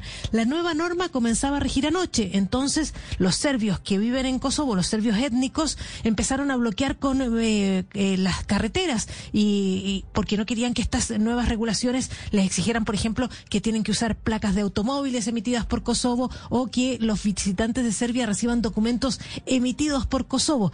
Estas tensiones, sin embargo, se podrían postergar apenas por un mes, Néstor. Las conversaciones con la OTAN, Estados Unidos y la Unión Europea eh, hicieron que el gobierno de Kosovo postergara hasta el primero de septiembre la puesta en vigencia de esas nuevas regulaciones. Los dos mandatarios, tanto de Serbia como de Kosovo, están jugando peligrosamente con el nacionalismo. El presidente de Serbia, Alexander Vucic, en Twitter dijo que si se atreven a perseguir y matar a los serbios, Serbia va a ganar. Por su parte, el primer ministro kosovar, que fue electo recientemente, Alvin Kurti, dijo que eh, estaba cumpliendo lo que había prometido en campaña, o sea que si los serbios no quieren reconocer su independencia, les quieren demostrar que los kosovares sí ejercen soberanía. Así que por ahora, calmada las aguas, Néstor, pero habrá que esperar a ver qué pasa el primero de septiembre.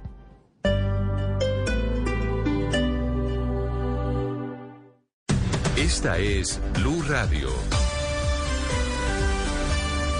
Sintonice Blue Radio en 89.9 FM y grábelo desde ya en su memoria y en la memoria de su radio. Blue Radio, la alternativa. Y a esta hora en Blue Radio una información muy importante para nuestros oyentes. Es lunes de vida sana. En tu éxito, aprovecha 50% de descuento redimiendo desde 200 puntos Colombia en mercado de la marca TAEC.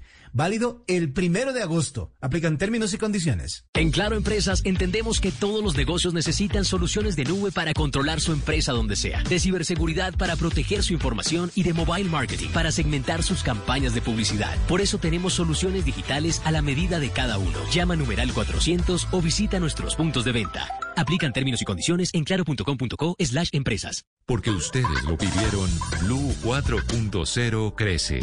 Ahora nos escuchan de lunes a viernes de 8 y 15 a 10 de la noche, con las voces más relevantes sobre la innovación, el emprendimiento, el marketing y las industrias creativas. Dirige Juan Manuel Ramírez, Blue 4.0, donde la economía digital es una excusa para conversar. Llegó la Feria de Vivienda del Banco de Bogotá. 45 días para todos los que han querido cambiar de casa. Del 1 de agosto al 15 de septiembre. Tenemos beneficios especiales para que compres o remodeles ese hogar que tanto quieres. Ingresa a bancodebogotá.com slash Feria Vivienda o visita nuestras oficinas. Consulta términos y condiciones, información de tasas y productos en bancodebogotá.com slash Feria Vivienda. Maestro, hoy queremos contarle que ayudar al planeta y seguir dándole la misma fuerza a todos sus concretos sí es posible. Con los nuevos cementos Holcim Ecoplanet que en su producción reducen más del 40% de emisiones de CO2, obtiene el máximo desempeño y resistencia. Maestro, gana usted, gana el planeta y ganamos todos. Estar afiliado a CAFAM es vivir grandes espectáculos con los mejores precios. Ven al Teatro CAFAM y disfruta diferentes presentaciones con descuentos del 10, del 25 y hasta del 30% según categoría del afiliado. Ingresa a cafam.com.co o tuboleta.com y conoce toda nuestra cartelera. Aplican términos y condiciones. Vigilado Supersubsidio. Está en ti disfrutar lo mejor del ciclismo mundial. Compra 200 megas de internet fibra óptica ETV y adicional lleva DirecTV Go desde 29,999 pesos por los primeros seis meses. Llama ya 601-371-4000. ETV.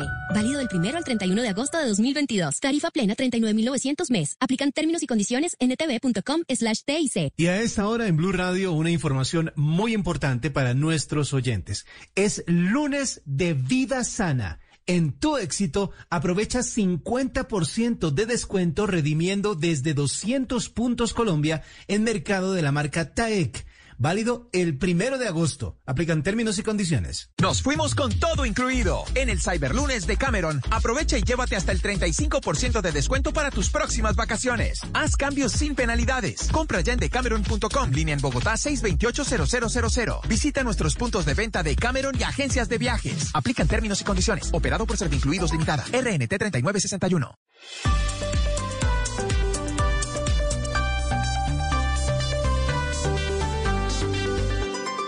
Estás escuchando Blue Radio y bluradio.com.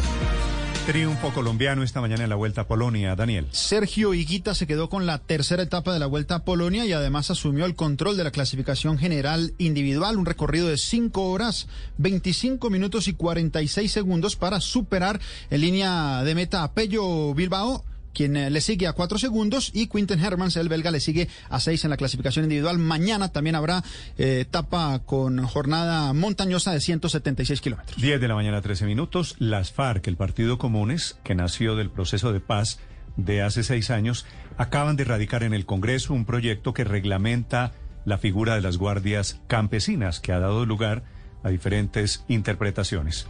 Omar Restrepo es senador de Comunes. Senador Restrepo, buenos días. Sí, muy buenos días, ¿cómo está? Muchas gracias por llamar. Senador Restrepo, ¿este proyecto de guardias campesinas es para qué? ¿Para armar a los campesinos? No, ese es un proyecto que busca eh, pues eh, poner a las comunidades en, en, en, el rol de en el rol de ser participantes de lo que tiene que ver con, con la seguridad ciudadana. Es decir, nosotros partimos que la seguridad de los territorios pues tiene que tener eh, eh, el, el, componente de las mismas comunidades que han sido las mm. que vienen siendo afectadas por los diferentes actores, ahí sí armados, que los vienen asesinando, desplazando, eh, sin que el Estado pues asuma su compromiso eh, de defender la vida de quienes habitan en esos territorios. Sí, por eso, pero en la práctica esto significaría armar a los campesinos. No, no, no, no, no, no, no. Es, es entonces, una, es una entonces, serie ¿cuál de es, entonces, ¿cuál es la figura? ¿Cuál es la figura de un, No, de la- un guardia campesino? La, la- la figura es que ellos pues están como organización social, como una organización de campesinos. Pero esas, esas, esas que- pueden existir hoy, esas pueden existir hoy, senador Restrepo. ¿Qué aspiran ustedes a cambiar? Lo que pasa es que necesitamos es que sean normatizadas, es decir, es que que queden en, en- en- en las reglas del Estado, que no sean unas organizaciones de hecho que en la práctica existen eh, a través de, de- de las organizaciones sino que queden en la norma, para que estén reglamentadas y ahí sí no vayan a degenerar lo que se está planteando que se conviertan en